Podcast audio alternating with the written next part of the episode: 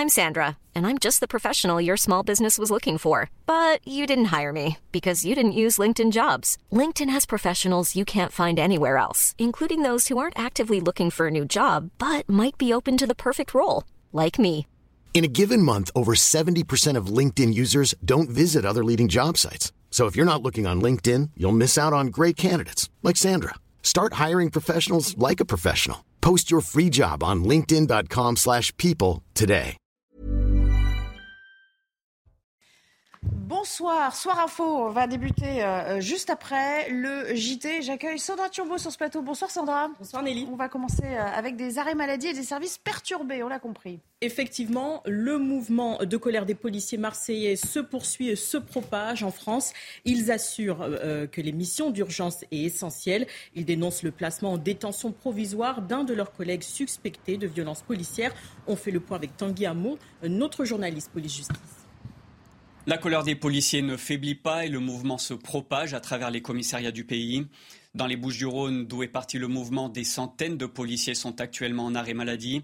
Cela a des répercussions directes sur le terrain puisque des unités comme les bacs de Marseille, Aix-en-Provence ou encore Martigues affichent un taux d'absentéisme de 100%. Cette grogne se répand aussi ailleurs en France, à Sanary dans le Var, à Vénissieux dans le Rhône ou encore à Nice dans les Alpes-Maritimes. Les effectifs de certaines unités sont aussi complètement absents. Du côté de l'Île-de-France, énormément de commissariats sont en code 562. Cela signifie que les policiers ne sortent sur le terrain que pour les appels d'urgence. C'est le cas par exemple à Saint-Germain-en-Laye, à Montreuil, à Aulnay-sous-Bois ou encore dans plusieurs commissariats de Paris. L'ampleur précise du mouvement reste cependant difficile à mesurer. De son côté, le ministère de l'Intérieur refuse de donner le moindre chiffre.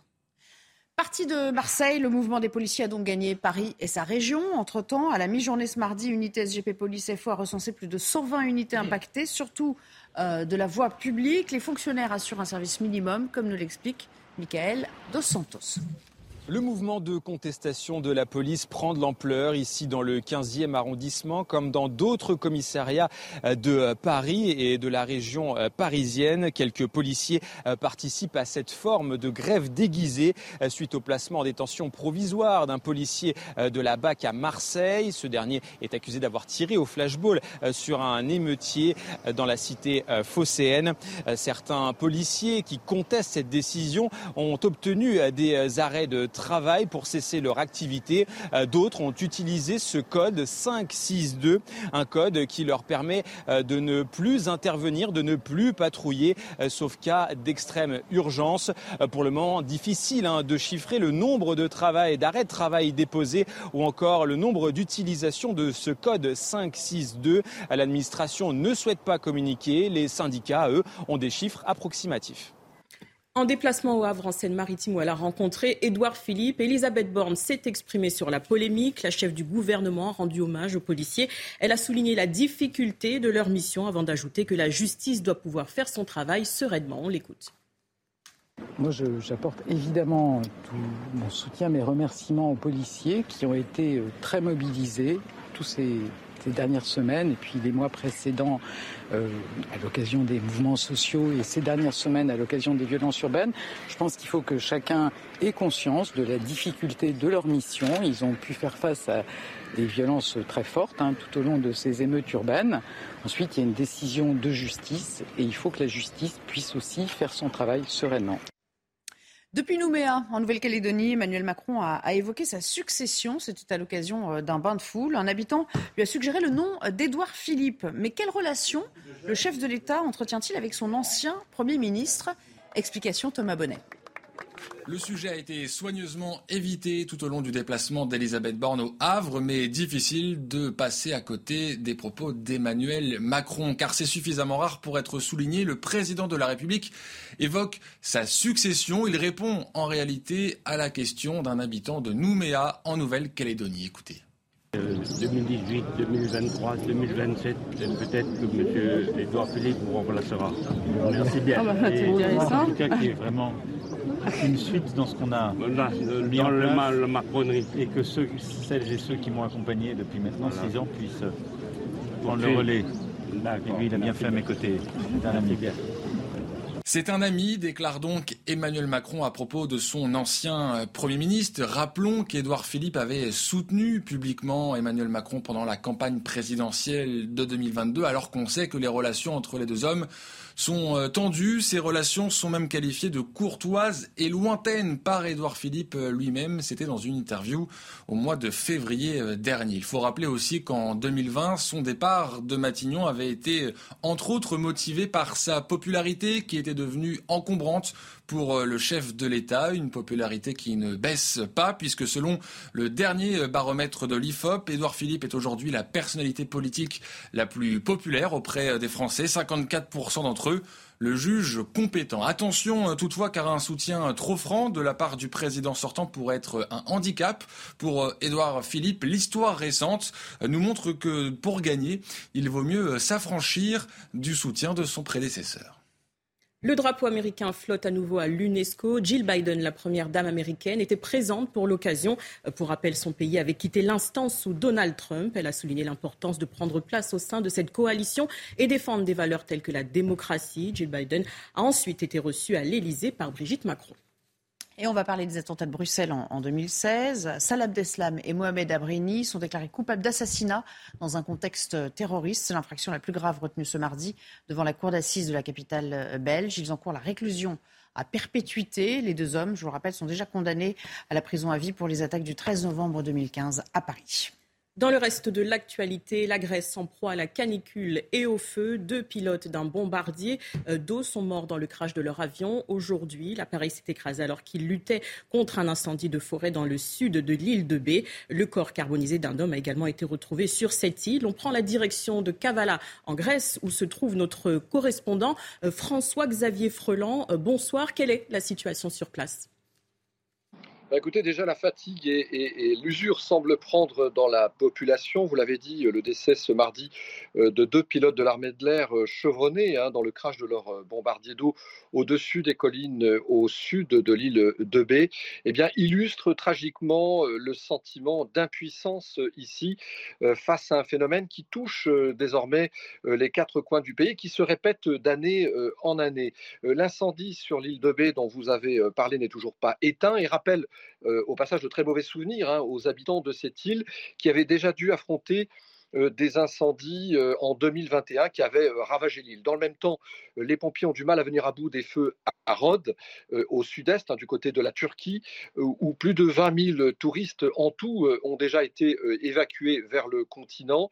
Et puis maintenant, c'est du côté de l'île de Corfou que tous les yeux sont rivés, puisque des vents violents rallument des braises d'un incendie sur ce coin de, de, la Grèce. Alors évidemment, l'inquiétude persiste aussi du côté de la région d'Athènes. Vous savez, il y a eu de nombreux feux importants tout autour de la ville. Et une nouvelle fois, comme l'an passé, eh bien, euh, les pompiers ont du mal à venir à bout euh, de ces incendies. On avance en tout le chiffre de 35 000 hectares déjà partis en fumée depuis euh, le début des incendies en Grèce. Et la canicule se poursuit ici avec des températures à Athènes, donc la capitale au centre de l'île, oscillant entre 40 et 45 degrés ce mardi vous, François-Xavier, pour toutes ces précisions. Des incendies qui frappent aussi l'Algérie, un autre pays du pourtour méditerranéen. Il ravage le nord et l'est du pays depuis dimanche. 13 foyers étaient toujours actifs ce mardi. Selon les autorités, au moins 34 personnes sont décédées, dont 10 militaires. Ces derniers se sont retrouvés encerclés par les flammes en pleine évacuation. Elon Musk a de nouveau effectué un changement majeur concernant Twitter. L'emblématique oiseau bleu a laissé place à un nouveau logo baptisé X. De nouvelles fonctionnalités vont voir le jour. Cette nouveauté fait partie du projet de super application voulu par l'entrepreneur américain, mais elle suscite des réactions en demi-teinte. Camille Joly. Twitter change de logo, mais aussi de nom. Depuis ce lundi, les utilisateurs du réseau social ont pu voir leur page Twitter se transformer en page X, une initiative du nouveau propriétaire de l'application Elon Musk. Pour le milliardaire, le réseau social doit devenir une plateforme multifacette avec des services financiers à l'image de certains réseaux sociaux en Chine. Il faut savoir qu'en euh, Chine, contrairement en Occident, on a une application pour faire absolument tout. Alors qu'en Occident, on a une application par usage. On a une pour le taxi, une pour se faire livrer à manger, une pour euh, faire sa comptabilité et une autre encore pour communiquer avec ses amis. Euh, en Chine, c'est pas du tout comme ça que ça fonctionne. On a une application qui fait absolument tout, et c'est l'ambition de Elon Musk. L'ambition, c'est clairement de transformer Twitter en une application à absolument tout faire.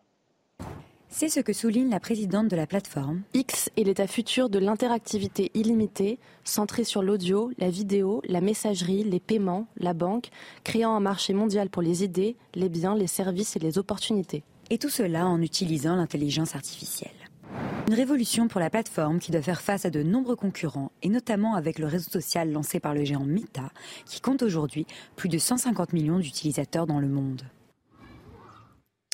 On se rapproche à grands pas euh, des Jeux Olympiques de Paris 2024 euh, et le design de la torche a été révélé ce mardi. Alors elle sera fabriquée en acier recyclé dans les usines françaises d'ArcelorMittal. C'est le sponsor de l'événement, l'un des sponsors de l'événement.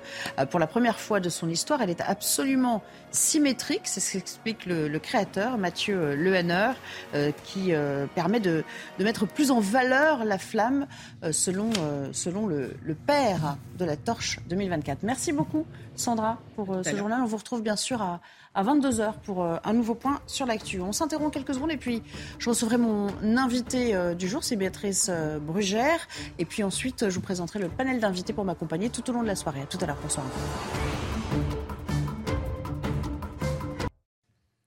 Merci de nous rejoindre dans Soir Info. Dans un instant, bien sûr, nous aborderons euh, tous ces sujets d'actualité euh, traités dans le journal de Sandra Chambaud avec nos, nos, invités que je vous présenterai. Mais avant cela, euh, vous en avez l'habitude, c'est l'heure de, de l'interview en, en, face à face avec vous, Béatrice Brugère, ce soir. Bonsoir. Bonsoir. Merci de nous rejoindre. Je rappelle que vous êtes secrétaire générale du syndicat Unité Magistrat FO. Alors, évidemment, les derniers jours ont vu des passes d'armes très fortes entre représentants de la police et de la justice, presque un face-à-face à quoi euh, on, a assisté, chacun campant sur ses euh, arguments. On l'a encore vu euh, aujourd'hui. Alors d'un côté, l'idée qu'un policier n'a pas sa place en prison, et de l'autre, la sacro-sainte indépendance de la justice et le respect de ses décisions. Selon vous, ces, ces positions, ces arguments, chacun, chacun est fondé finalement à penser ce qu'il pense? Je ne sais pas si chacun est fondé à penser euh, ce qu'il pense. Moi, je suis assez euh, pour le débat public, donc j'ai pas de problématique là-dessus. Euh, ce que je peux dire, c'est que nous, on participe pas à ce face-à-face. Voilà. Ça, c'est déjà une première chose. notre syndicat a tout à fait conscience des enjeux aujourd'hui qui se jouent. Euh, qui sont pas simplement des postures où chacun pourrait récupérer ou se crisper sur des concepts qu'il faudrait quand même peut-être revoir à la baisse. Moi, ce qui m'intéresse aujourd'hui, au contraire, c'est d'avancer. ce que l'on constate depuis quand même plusieurs mois, pour pas dire plusieurs années, c'est un glissement permanent et une fragilité de nos institutions euh, qui sont plutôt inquiétantes. Elles sont tellement inquiétantes qu'aujourd'hui, après 100 jours d'apaisement, on a eu quand même des émeutes qui ont mis à feu et à sang le pays. Et maintenant, on a, euh, je ne sais pas si on peut prendre ce terme d'ailleurs, mais une quasi-fronde. Je n'aime pas trop ce mot parce qu'il est assez connoté, mais en tout cas, euh, une véritable crise au, sein de, la police. Donc je pense que l'heure n'est pas tellement aux invectives où chacun se draperait finalement sur ses, positions mais plutôt à celui euh, de, la confrontation avec ce qui se passe, avec lucidité et aussi avec humilité. Euh, notre syndicat travaille, vous le savez peut-être, depuis longtemps avec euh, la police, puisqu'on appartient à une confédération et on travaille même, j'allais dire, en très bonne intelligence avec Unité SGP FO, dont je crois d'ailleurs il y a un représentant ce soir sur votre plateau. Et on travaille d'ailleurs sur les sujets qui nous occupent aujourd'hui, puisque pas plus tard qu'il y a un an, euh, ont participé à un colloque sur l'utilisation justement des, armes pour les forces de l'ordre et les risques que ça pouvait provoquer et euh, les enjeux sur le plan institutionnel. Mhm. Et ça, ça nous semble beaucoup plus constructif et, beaucoup plus intéressant. Alors, que pensez-vous quand même de ceux qui disent, au fond, l'uniforme confère euh, un usage légitime de la force et le traitement d'un policier à ce titre ne doit pas être le même, quel que soit ces agissements. C'est un discours qu'on a beaucoup entendu de la part de, syndicats policiers ces derniers jours. Non, mais je, crois que euh, dans, le débat public, et puis après dans, ce qui nous préoccupe, chaque institution, la police d'un côté, la justice de l'autre, euh, il est quand même euh, étonnant de voir que ceux qui sont investis d'une mission de service public soient traités de la même façon que ceux qui ne le sont pas. Je crois d'ailleurs que c'était le ministre de l'Intérieur qui avait dit on assiste quasiment à deux camps en bande rivale, police contre délinquants. Je, crois que ce n'est pas possible de fonctionner comme ça dans une démocratie. Ceux qui sont investis d'une mission de service public, ça leur confère évidemment du pouvoir, mais ça leur confère aussi énormément de responsabilités. Mhm. Et à ce titre-là, ils doivent être d'autant plus exemplaires qu'ils ont justement cette responsabilité.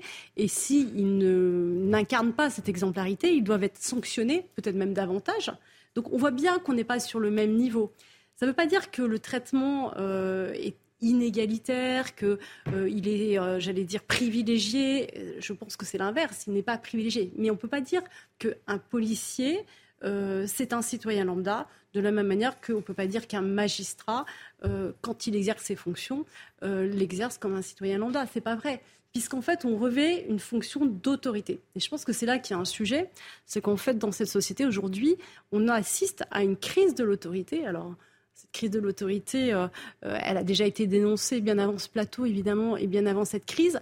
Mais je crois qu'aujourd'hui, on en a encore un soubresaut supplémentaire mhm. et peut-être encore plus profond sur lequel euh, on ne voit pas tellement de solutions arriver. Ce qu'on voit, c'est plutôt des crises qui se succèdent, qui sont de plus en plus graves, et on ne voit pas grand, grand monde qui puisse mettre fin à ces crises. Et je crois que c'est ça l'enjeu aujourd'hui. Je crois que vous avez répondu à ma question.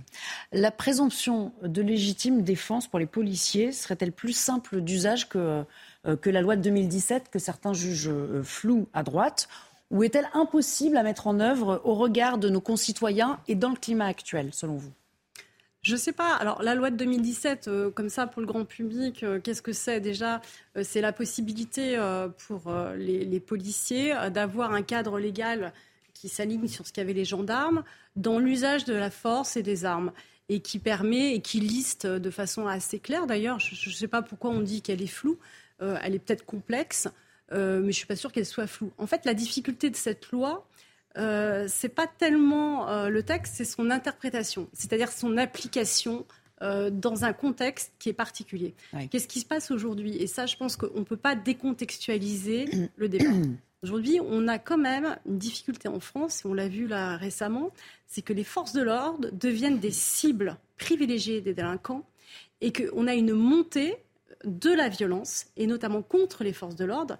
Il suffit de regarder les chiffres euh, du nombre euh, de refus d'obtempérer, du nombre de rébellions, euh, du nombre de violences. Alors après, on peut l'expliquer, chacun donnera sa version, ce n'est pas le sujet, mais on a quand même une montée de la violence qui fait qu'aujourd'hui, même ce cadre légal devient peut-être problématique dans son application, en effet, à protéger ceux qui nous protègent. Parlons du politique dans tout ça. Est-ce qu'il attise trop le feu, à votre sens? Je m'explique. À gauche, on est quand même allé euh, ces derniers jours jusqu'à parler euh, euh, de policiers factieux, séditieux, des policiers et leur hiérarchie, hein, y compris, on y reviendra peut-être. dans le climat actuel, est-ce que c'est un danger que de, jeter l'opprobre comme ça sur, sur les forces de l'ordre? Oui, c'est un danger, c'est très grave, parce qu'en fait, il y a une partie des politiques, mais pas que des politiques. Hein. Il y a aussi des syndicats, il faut quand même dire les choses telles qu'elles sont, euh, qui considèrent que l'usage euh, des, armes, en tout cas par les forces de l'ordre, est d'entrée de jeu illégitime. Mmh. Et donc d'ailleurs, ils ne parlent pas de force euh, dans l'usage des armes, ils parlent de violence systématiquement. Or, les mots sont extrêmement intéressants de ce côté-là. C'est qu'en fait, les ceux qui disent que les forces de l'ordre ont le monopole de la violence légitime se trompent. Ce mot n'est pas vrai, il n'existe pas.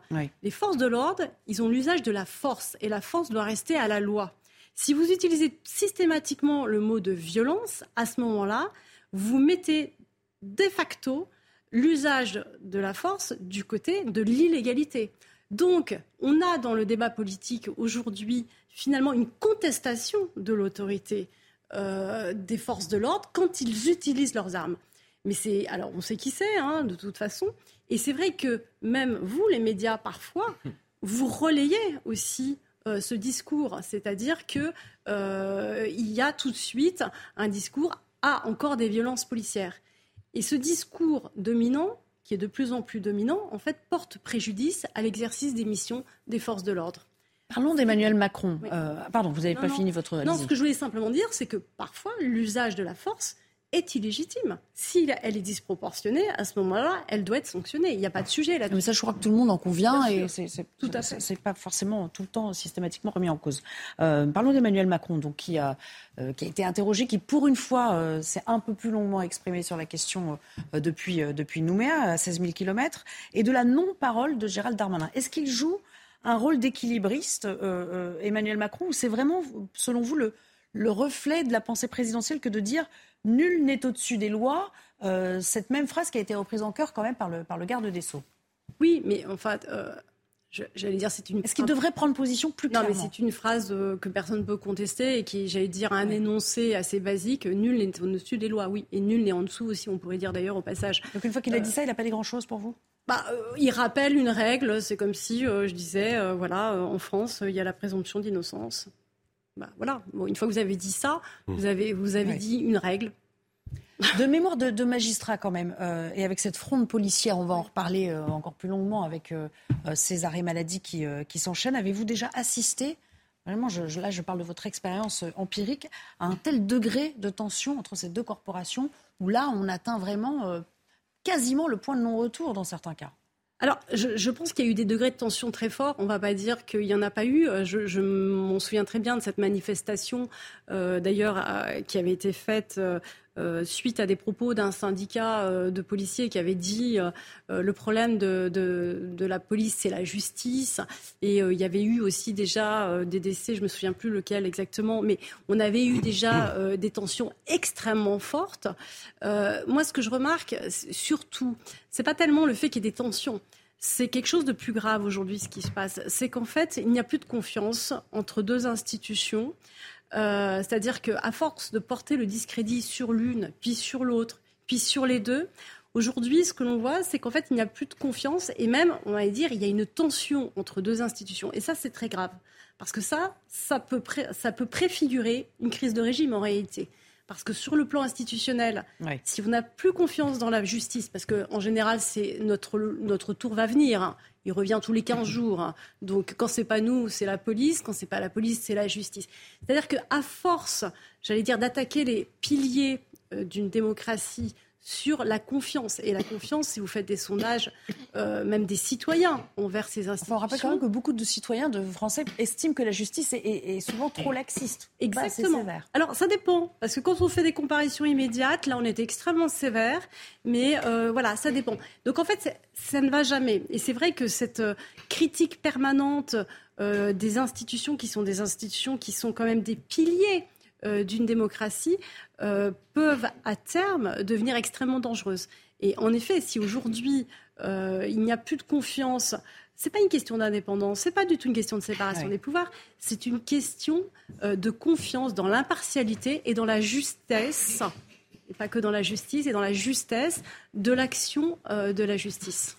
J'ai une dernière question. Et si on veut être un petit peu plus technique et faire avancer les choses, justement pour avancer, pour sortir euh, euh, de, ce, de ce point de blocage hein, que vous évoquiez tout à l'heure, est-ce que vous pensez qu'il faut créer euh, une, une, juridiction spécialisée pour les, pour les policiers? Parce que précisément le cadre de leurs interventions est, est si particulier oui, alors ce que je disais, il y a un an, on a fait un colloque pour réfléchir à, tout ça et on avait déjà fait des propositions communes, ce qui montrait bien que quand on veut, on peut travailler euh, de façon très intelligente entre la police et la justice.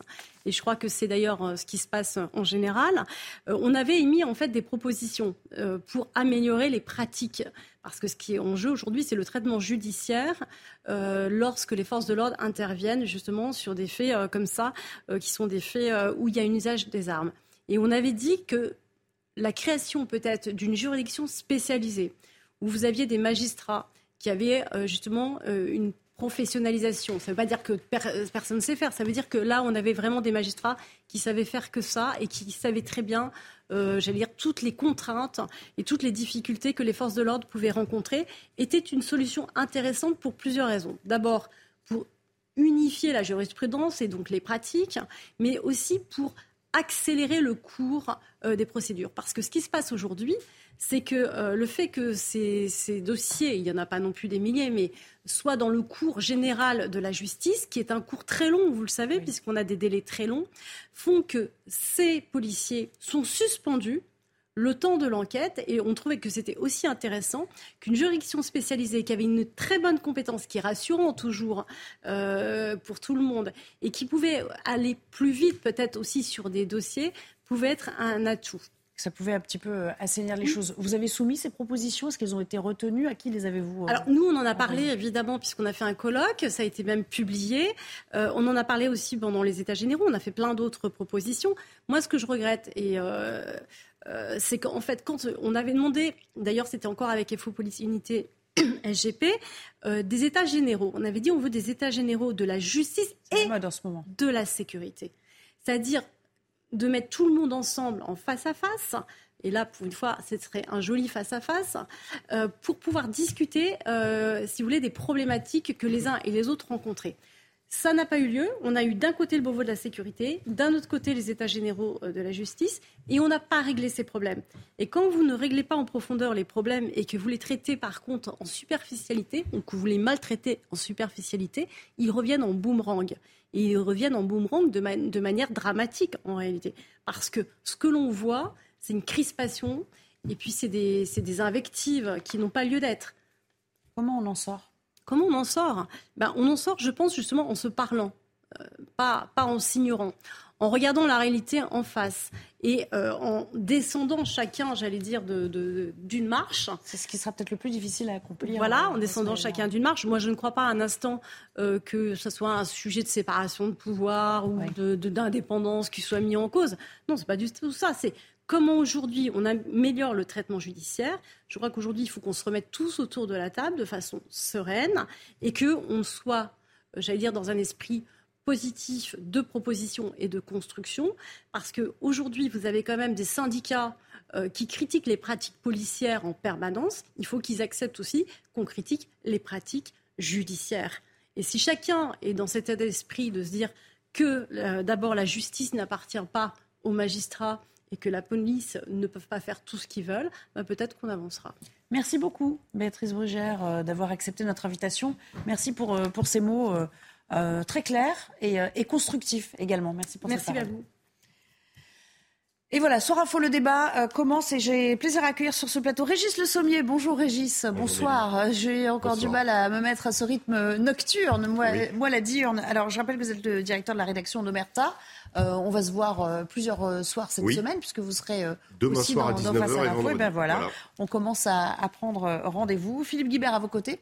Je rappelle que vous êtes enseignant et consultant. Bonsoir Philippe. Erwan Barillot, bonsoir. Bonsoir. vous êtes écrivain et d'ailleurs vous nous avez apporté votre tout dernier ouvrage qui s'intitule moi, Oméga, c'est un ouvrage d'une fiction dans l'air du temps, puisqu'il y est question de, euh, des GAFA, euh, de l'intelligence artificielle, Exactement. toutes ces choses qui euh, nous intéressent au plus haut point. Et donc, ça peut être une bonne lecture, bonne suggestion de lecture pour, pour l'été. Et puis, Yann Bastier est là également. Bienvenue sur ce plateau. Bonsoir. Vous êtes délégué national d'unité SGP. Toutes ces questions, évidemment, trouvent une résonance en vous.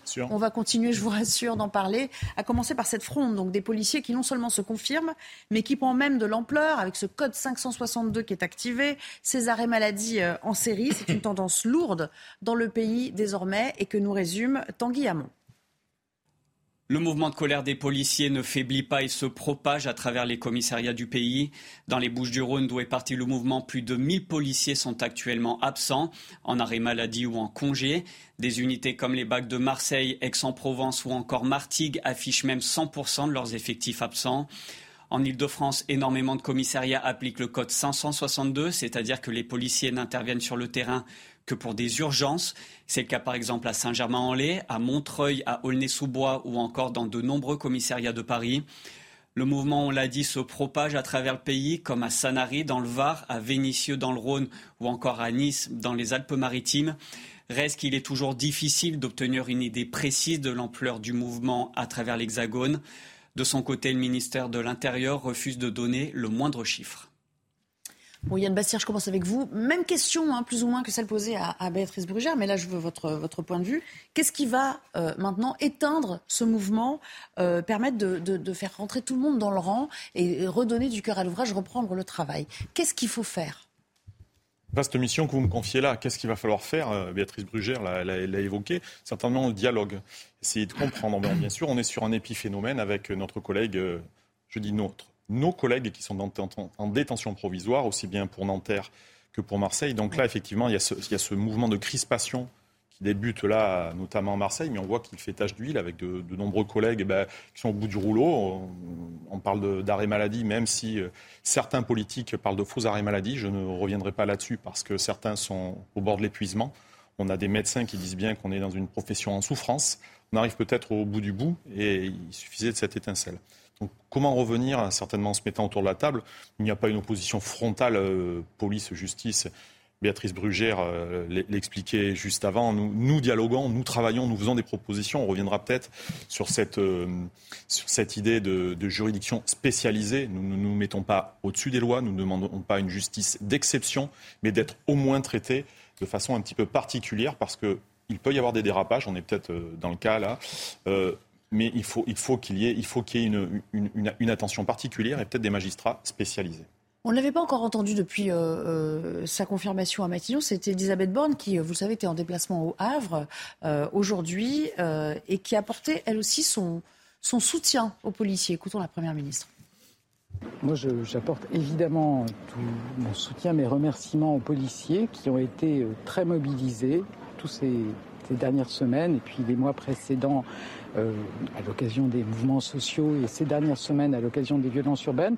Je pense qu'il faut que chacun ait conscience de la difficulté de leur mission. Ils ont pu faire face à des violences très fortes hein, tout au long de ces émeutes urbaines. Ensuite, il y a une décision de justice et il faut que la justice puisse aussi faire son travail sereinement. Bon, Régis euh, Le Sommier, elle aussi, elle marche dans les pas, dans les traces d'Emmanuel Macron et, et euh, d'Éric Dupont-Moretti a priori, il n'y a pas de quoi calmer euh, la, grogne des policiers avec ces mots. Est-ce qu'il y a un schisme aujourd'hui entre la hiérarchie policière, on va, on va y revenir, et, euh, l'exécutif? Ah, Disons qu'il y a un petit problème quand même au sein du gouvernement. On n'a pas beaucoup entendu M. Darmanin, et, pour cause. Euh, il y a quand même eu un message lancé. Le, le, directeur de la police, Frédéric Vaux, a accordé cette interview aux Parisiens qu'Emmanuel Macron découvre en arrivant euh, à Nouméa, que, qui a été euh, validé par le directeur de cabinet de Gérald Darmanin, donc probablement lu par Gérald Darmanin. Donc là, il y a quand même... Qui ne dit mot consent, d'une certaine manière. Et, d'habitude, bon, c'est pas le dernier à tweeter. Donc, euh, comment dire? Là, en effet, les mots d'Elisabeth Borne étaient peut-être indispensables pour dire que, bon, en effet, la police, la police, c'est l'intervention. La police, c'est l'immédiat. La justice, on sait que c'est toujours du temps long et on sait toujours qu'en milieu de ça, il y a euh, le phénomène médiatique et puis euh, l'effet boule de neige. Et on ne peut pas rattraper ces temps. Et donc là, en effet, on, trouve, on se trouve dans une histoire de collision, de collision pardon, entre justice et police. C'est pas la première fois. Hein. Euh, je veux dire, il y a eu plein de, cas, simplement, qui vient clore une série vous avez évoqué tout à l'heure la question de la réforme des retraites, sur laquelle les policiers ont été extrêmement mobilisés. Euh, la question des émeutes également, où euh, la police, à qui on a demandé euh, pendant les émeutes, la BRI, le GIGN, l'ORED, tous ces, corps ont été mobilisés. Euh, d'habitude, ils ne sont pas mobilisés pour des émeutes. Donc il y, a, eu quand même, il y avait le feu au lac, comme on dit mm. euh, en Suisse. Donc euh, c'est c'est une, une, forme, il y a une forme d'épuisement, et puis il y a un sentiment chez les policiers, il faut bien le comprendre, d'être ceux à qui on demande l'impossible et puis dès qu'ils font une faute, ça, ils payent plus que les autres. C'est ça qui les, qui les met, en souffrance aujourd'hui. Or, la police, ben, ça reste la garante de l'état de droit. Et on ne peut pas se permettre, et le gouvernement ne peut pas se permettre, d'où l'intervention d'Elisabeth Borne, je pense, euh, et son remerciement aux policiers de, se priver de sa police ou d'avoir une police qui ne fonctionne plus. Alors justement, on va l'écouter également, euh, Elisabeth Borne, euh, parlant de la non-parole, ou en tout cas du silence supposé médiatique, tout au moins, de Gérald Darmanin. Est-ce que Gérald Darmanin a bien fait de valider cette interview du DGPN je ne vais, pas rentrer, vais pas rentrer dans les procédures de validation des interviews du DGPN. Moi, je vous dis à la fois hommage aux policiers, reconnaissance de la difficulté de leur mission et nécessité que la justice puisse faire son travail sereinement. Philippe, il paraît impensable quand même, euh, et pour rebondir sur ce que disait euh, euh, Régis à l'instant, que le ministre de l'Intérieur n'ait pas validé les propos de son, de son DGPN. Oui, qui nous dit mot valide, en fait, hein, parce que ça se passe dans une administration, un DGPN ne s'exprime pas sans une validation au minimum du cabinet du ministre.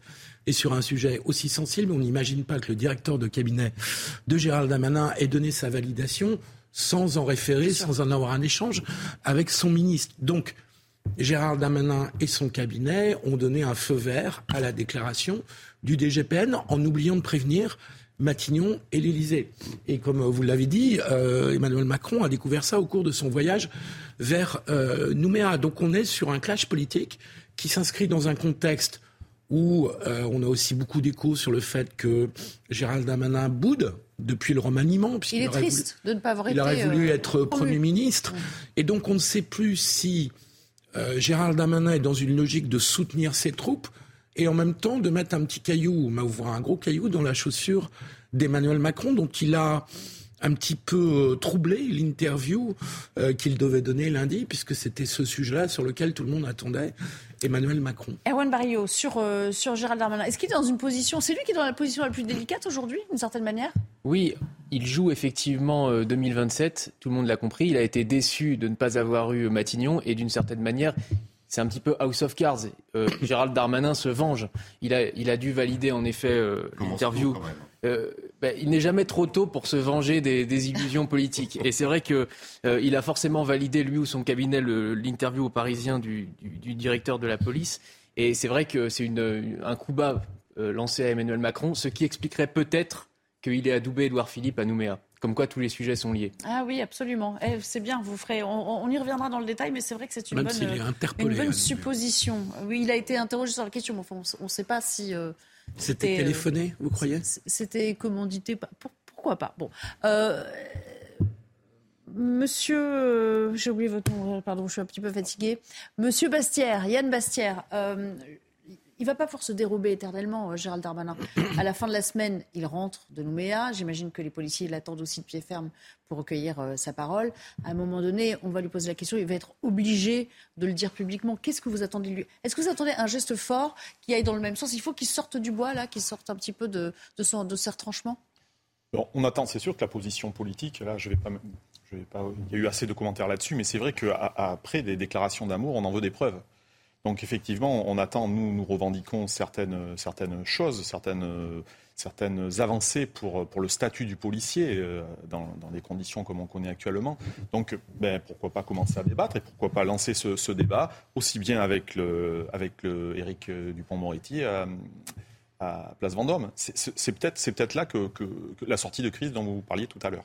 J'ai euh, entendu ce matin, j'étais sur le plateau de l'heure des pros, et un de vos confrères syndicalistes disait on poursuit ce mouvement jusqu'à la décision de euh, la justice, de la chambre d'instruction, qui va euh, déclarer si la détention provisoire du policier marseillais est maintenue ou si elle est prolongée.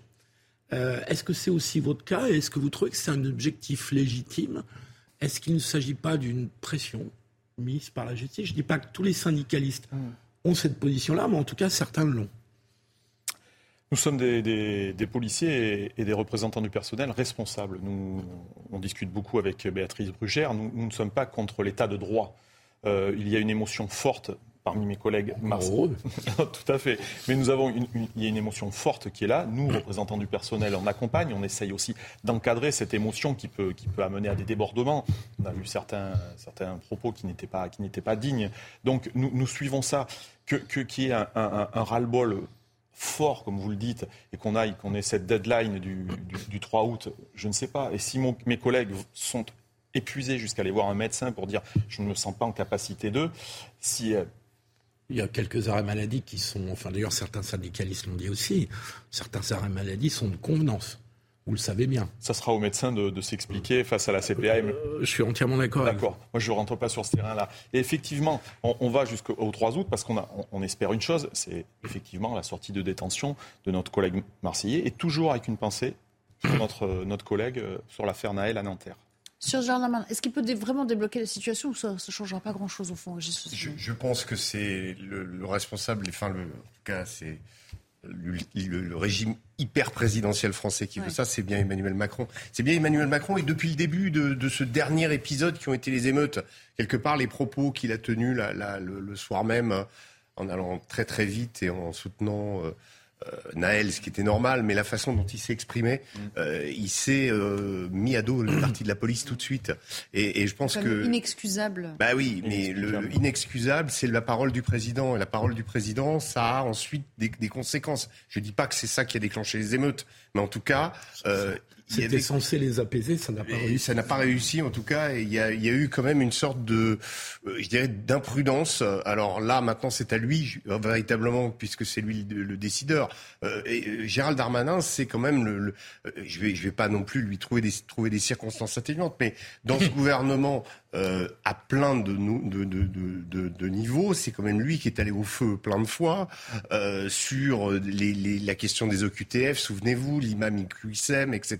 Il y a eu des épisodes où Darmanin a été au front. Il y avait peu de ministres et encore moins euh, au niveau de la justice qui semblaient le soutenir. On a eu quand même beaucoup l'impression à travers les deux mandats d'Emmanuel Macron que la barque justice-police euh, ramait à contresens.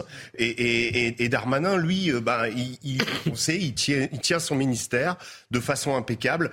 Que, ça lui donne des ambitions présidentielles, c'est probablement normal. C'est l'exercice politique qui veut ça. Maintenant, le, là, il faut quand même revenir sur qui euh, peut avoir la, capacité de calmer euh, cette situation, c'est Emmanuel Macron, en bon sens. Et d'ailleurs, dès le début, on a mis en opposition les deux incarnations qu'étaient Gérald Darmanin et Éric Dupont-Moretti en disant, il y a déjà plusieurs années, ah ces deux-là sont irréconciliables. Bon, on a vu que le fossé s'est encore plus creusé au fil du temps à Juan Dario. Oui et non, parce que pour un voyou, la police et la justice, c'est la même chose, c'est l'adversaire. Et ce qu'a dit pour l'avocat des voyous et pour l'avocat des voyous euh, euh, aussi. Donc ce qu'a dit Béatrice Brugère euh, est très juste, c'est-à-dire qu'il faut d'abord réconcilier la fonction de policier et la fonction de juge, puisque ce sont les deux incarnations de, l'autorité. Et sur les, sur les arrêts maladie, dans le secteur privé, on dit souvent que le nombre d'arrêts maladie est un indicateur du mal-être au travail. Je crois que c'est vrai aussi pour la police. Dans la fonction publique, c'est un petit peu différent. On pourrait avoir et exercer euh, des fonctions de direction de, de, service. Il y a un usage parfois de, de l'arrêt maladie qui est abusif, disons-le. Nous ne tournons pas autour. Mais ça reste un indicateur du mal-être au travail. Dans, dans, dans, une société où les gens se sentent bien, il y a moins d'arrêt maladie en général. Allez, j'aimerais qu'on parle de politique à nouveau. Euh, Jean-Luc Mélenchon euh, parle de séditieux. Il dénonce le corporatisme de la police. Je vous propose de l'écouter. J'ai, comme beaucoup d'autres, été consterné par euh, son silence, puis par les mots qu'il a utilisés pour qualifier la situation qui résulte de l'état de sédition dans lequel s'est placée une partie de la police nationale. Elle a les apparences d'une protestation corporative contre une décision qui ne convient pas à ceux qui en font l'objet et au corps professionnel qui se sentent concernés. Mais ce qui compte dans cette affaire, ce n'est pas le droit normal, légitime, dans une démocratie, de donner son avis sur tous les sujets. C'est que pour que la démocratie et la République fonctionnent, il faut qu'à un certain nombre de points sensibles, l'équilibre soit respecté, le cadre soit absolument clair et respecté. Yann Bastière, vous faire traiter de factieux, de séditieux, ça, vous choque de mettre tout le monde dans le même sac et de dire, euh, au fond, en fait, euh, il critique aussi même le, mouvement. Hein. Euh, pas simplement euh, le travail de terrain, mais le fait qu'en bloc, euh, il y a eu ce, mouvement de contestation. C'est-à-dire que ça va aussi loin que ça pour lui. C'est particulièrement choquant, comme vous le dites. Mais juste une, chose qui me revient en tête, là, il, défend les valeurs de la justice. juste, j'ai cette image lorsqu'il menace un collègue qui est en train de faire son travail avec un magistrat sur place et qu'une perquisition va être menée dans les locaux de la permanence de Jean-Luc Mélenchon il tenait pas les mêmes propos. Là, la justice, c'était l'ennemi. C'était lui, la République, rappelez-vous. Oui, il, barrait la route euh, de voilà, Il euh, menace mon collègue. Donc, on a deux salles, deux ambiances. Et là, qui tiennent ses propos à notre rencontre. Mais bon, on est loin d'être étonné. Et il y a une, une, attaque franche de, tout, de tous les membres de ce parti à notre, à notre endroit. Ça va trop loin il y, a, des outrances qu'il faut éviter violent, hein, dans le climat euh, incandescent qui, est, qui est, le nôtre connu euh, Jean-Luc Mélenchon, y compris sur la police, dire des choses beaucoup plus violentes. Là, il Enfin, était, factieux, euh, c'est pas mal. Ouais, hein, dans la- factieux. Il fait une erreur d'analyse, en fait. Il fait une erreur d'analyse sur la police. Il fait une erreur d'analyse depuis le début, mais c'est à des fins électoralistes hein, qu'il fait cette erreur d'analyse. hein. C'est-à-dire que c'est pas un problème de factieux. Je- les policiers n'ont pas envie de renverser euh, le régime politique euh, actuel. C'est pas ça le sujet. Après, on peut critiquer ce mouvement. Je l'ai fait tout à l'heure euh, sur l'usage. On peut critiquer certaines méthodes. On peut critiquer aussi certains objectifs, au moins donnés par certains syndicalistes. Moi, je trouve que de euh, euh, de mettre ce mouvement sous tension jusqu'au à la décision de la justice, je trouve que c'est pas correct. C'est pas convenable pour établir. Je voudrais ajouter un point. Euh, dans cette affaire, si effectivement on veut une réconciliation, si on veut que justice et police puissent travailler, euh, effectivement, c'est pas au niveau du ministère de l'Intérieur seulement que ça pourrait se passer. Parce que là, à l'évidence, le ministre de l'Intérieur lui-même a décidé d'appuyer ses troupes sur toute la ligne en validant l'interview de son directeur général dont on parlait tout à l'heure. Or, Alors, je ne pense pas qu'on puisse Qui doit, doit arbitrer mais ça ça a été dit tout à l'heure, c'est Emmanuel Macron et Elisabeth Borne qui doivent trouver une solution au problème. À mon avis, c'est pas la détention provisoire le problème. Le, le problème, c'est le fonctionnement de la justice en lien avec la police. Mais je, je crois qu'on se trompe de problème et que le malaise policier, outre le burn- burn-out dont vous parliez, qui me paraît tout à fait compréhensible, je crois que le problème de fond, il est là. Le veut-il, euh, ce déblocage, ou le, le- le peut-il peut-il le faire, Emmanuel Macron? Ah, peut-il le faire? Eh, Écoutez, ça dépendra du, du- de, de sa. euh, Enfin, il est difficile de se réinventer. Moi, je, je, je voudrais quand même réagir juste sur, sur Jean-Luc Mélenchon en disant. On les a traités de factieux et en effet, il y a eu des propos, je me souviens, euh, pendant la, la campagne présidentielle contre un, un policier de la BAC, euh, Oui, qui était tout à fait, euh, vent honteux. debout contre la BAC, il était là à l'accabler, etc. Euh, je trouve que Jean-Luc Mélenchon s'est écarté depuis un petit moment euh, des, de, de certains principes républicains et a oublié complètement que la police est le garant de l'état de droit. Ouais. Et que bah, ça veut dire que Jean-Luc Mélenchon et la NUPS, quelque part, euh, ne veulent pas de l'état de droit, ou en tout cas veulent un autre état de droit, ou mise sur un chaos pour pouvoir se hisser au pouvoir, ce qui est assez étonnant, parce que c'est toujours des, des personnages qui se réfèrent toujours à 1793, euh, mettent en avant Robespierre et tous les révolutionnaires, en oubliant un peu que à l'époque est né le ministre de la police par excellence, qui s'appelait Joseph Fouché, qui était ministre de la police euh, du, du, euh, du consulat ensuite, de la restauration, et voilà. Et donc euh, la police, bah, elle faisait partie aussi de l'esprit révolutionnaire, et l'idée de l'ordre, elle était là, même si ça a été quand même le chaos pendant la terreur. Mais euh, c'est- c'est de cette espèce de d'affranchissement de tout un corps d'État qui devient l'ennemi, qui est désigné, vous l'avez dit, pour des, des, des visées électoralistes. Parce que qu'est-ce qu'on va remplacer? Co- Comment on va euh, Si on aurait, on est condamné à, à- si la police ne va pas, ou en tout cas si elle a des dysfonctionnements, on est condamné à les, réso- les résoudre. On ne peut pas faire autrement que avec la police. Sinon, c'est le chaos. Hein. Bah, sinon, euh, c'est l'anarchie. ouais. Et, et- et- et la France qui va euh, partir en, en, en, en pulse, ou en tout cas en, en, en entité complètement euh, opposée. Quoi. Erwan Barrillo, euh, reprenons ce concept qui est décidément à la mode, puisqu'il est, il est question maintenant de, de convoquer des états généraux de la presse. Est-ce qu'il n'a d'autre choix, euh, on va encore une fois rebondir sur les propos de notre invitée précédente, euh, Emmanuel Macron, que de convoquer, et pour s'en sortir aussi, hein, peut-être euh, par le haut, euh, des états généraux euh, consacrés à, à la fois à la police et à la justice, c'est-à-dire euh, ramener tout le monde à la table L'adage dit euh, quand on veut pas régler un problème, on fait une commission. C'est vrai aussi pour euh, les États généraux, ça marche aussi.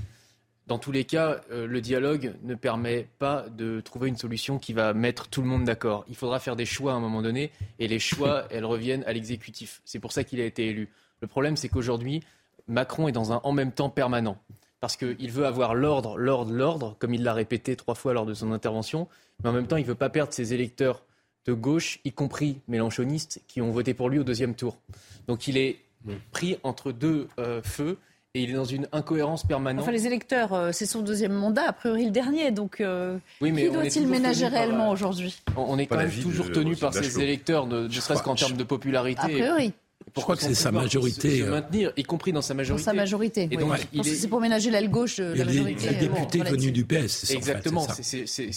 ces apports du PS sont, sont essentiels pour lui. Donc il est sans arrêt pris dans un, dans double discours.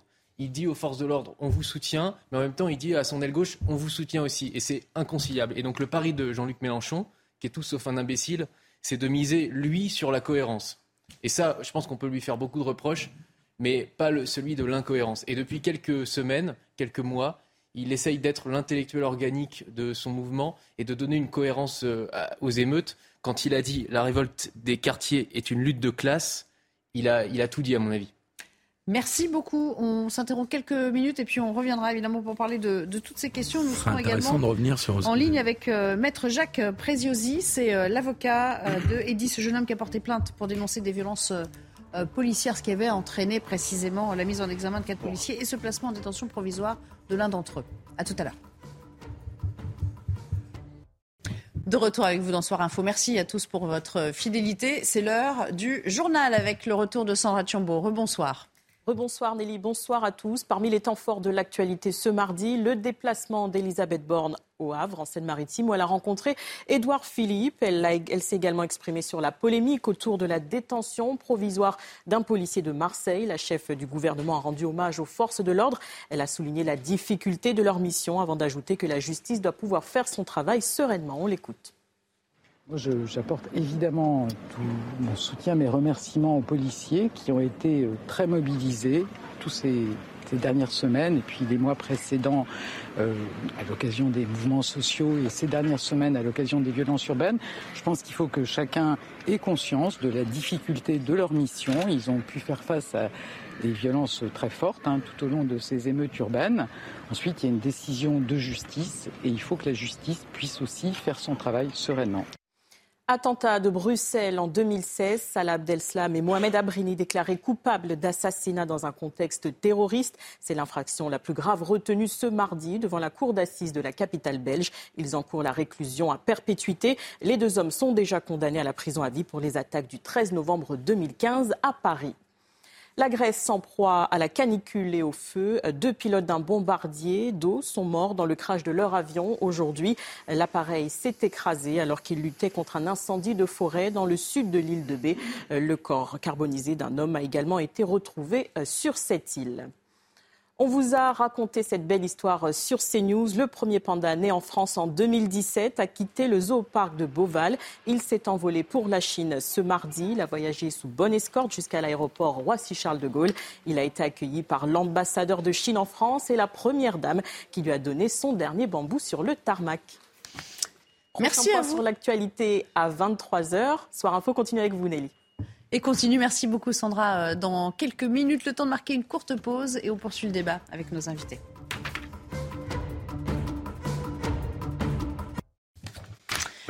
Et nous allons reprendre le débat, toujours en compagnie de Régis Le Sommier, Philippe Guibert, Erwan Barrio et Yann Bastière. Dans un instant, je vous ferai réagir aux, propos de l'invité que, que, je vais avoir en, direct. Mais je le remercie bien sûr d'avoir accepté notre invitation. Bonsoir, maître Jacques Preziosi.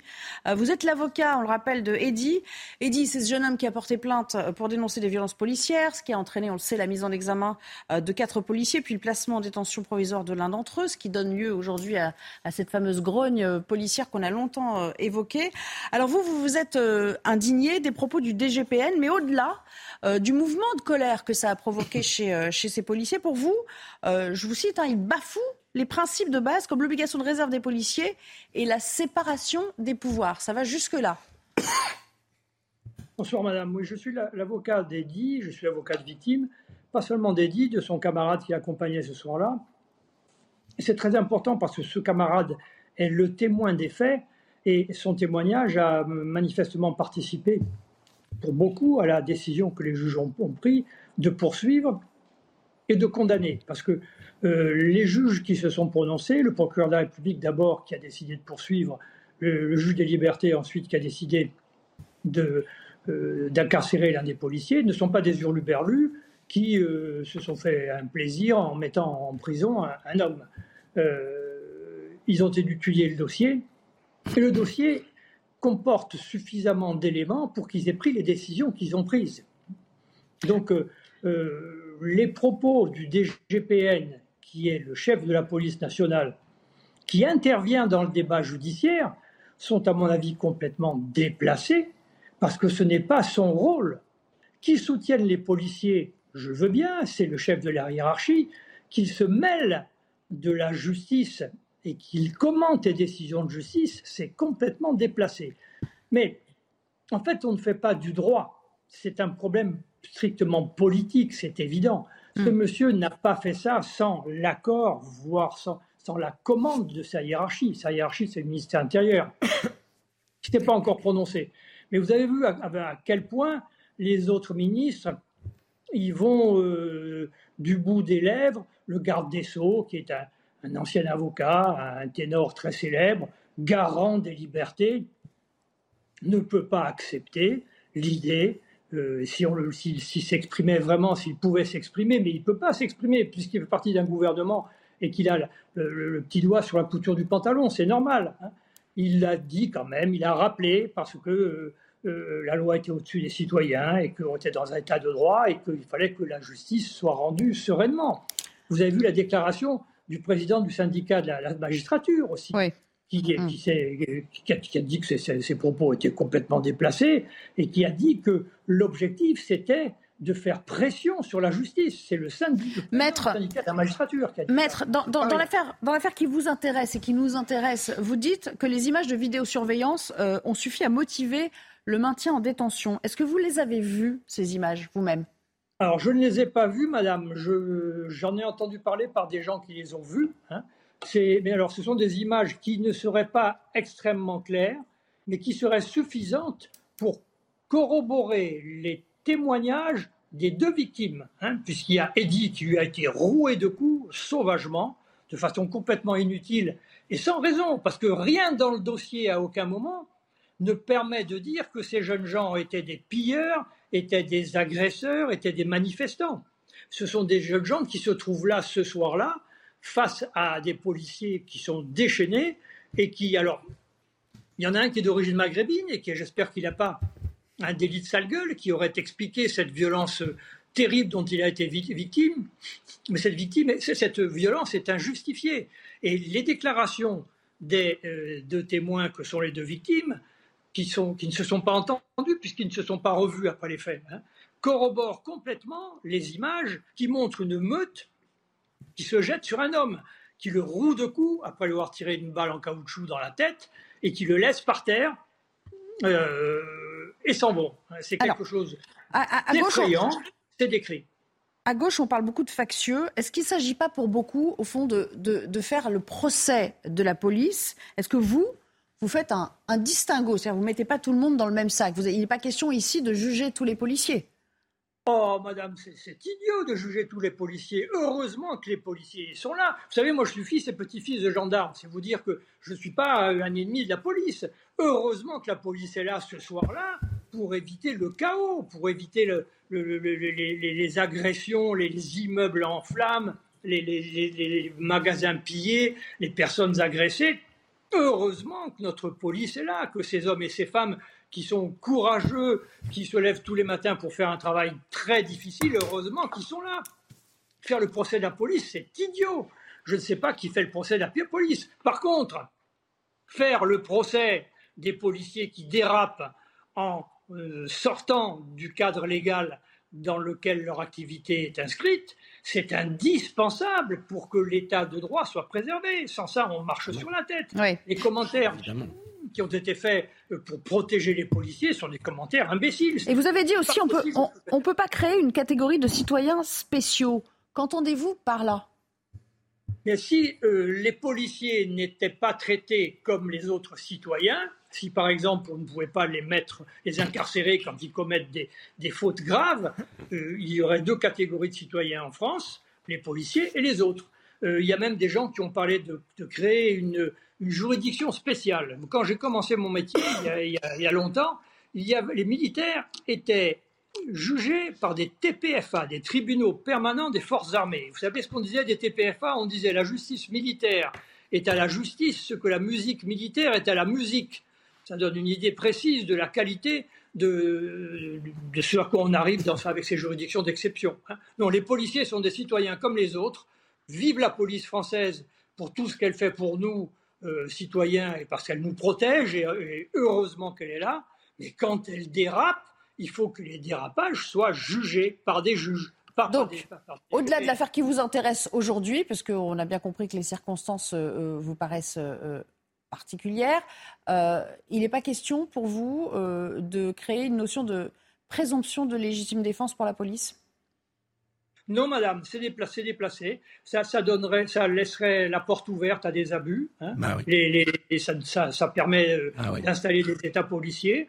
Et moi, je ne suis pas favorable à ça. Mais il y a débat. Hein. Il y a des gens qui pensent le contraire. Hein. Il y a des gens qui pensent qu'il faut de la répression, beaucoup de répression. Je ne suis pas de, de cela. Mais encore une fois, il y a débat. Alors, réaction peut-être à ce que vous avez dit, et notamment sur l'enquête et sur la vidéosurveillance. Yann Bastière, d'unité SGP, euh, est avec nous. Euh, J'imagine, soit vous avez une question, soit vous voulez réagir peut-être à, son premier propos, je- vraiment sur, sur l'enquête qui nous intéresse aujourd'hui. Ah, Sur l'enquête qui nous intéresse, je ne pourrais pas aller beaucoup plus loin que Maître Preciosi. Euh, il a accès au dossier, je n'ai pas accès au dossier. Je n'ai pas le fond du dossier comme il peut avoir des éléments.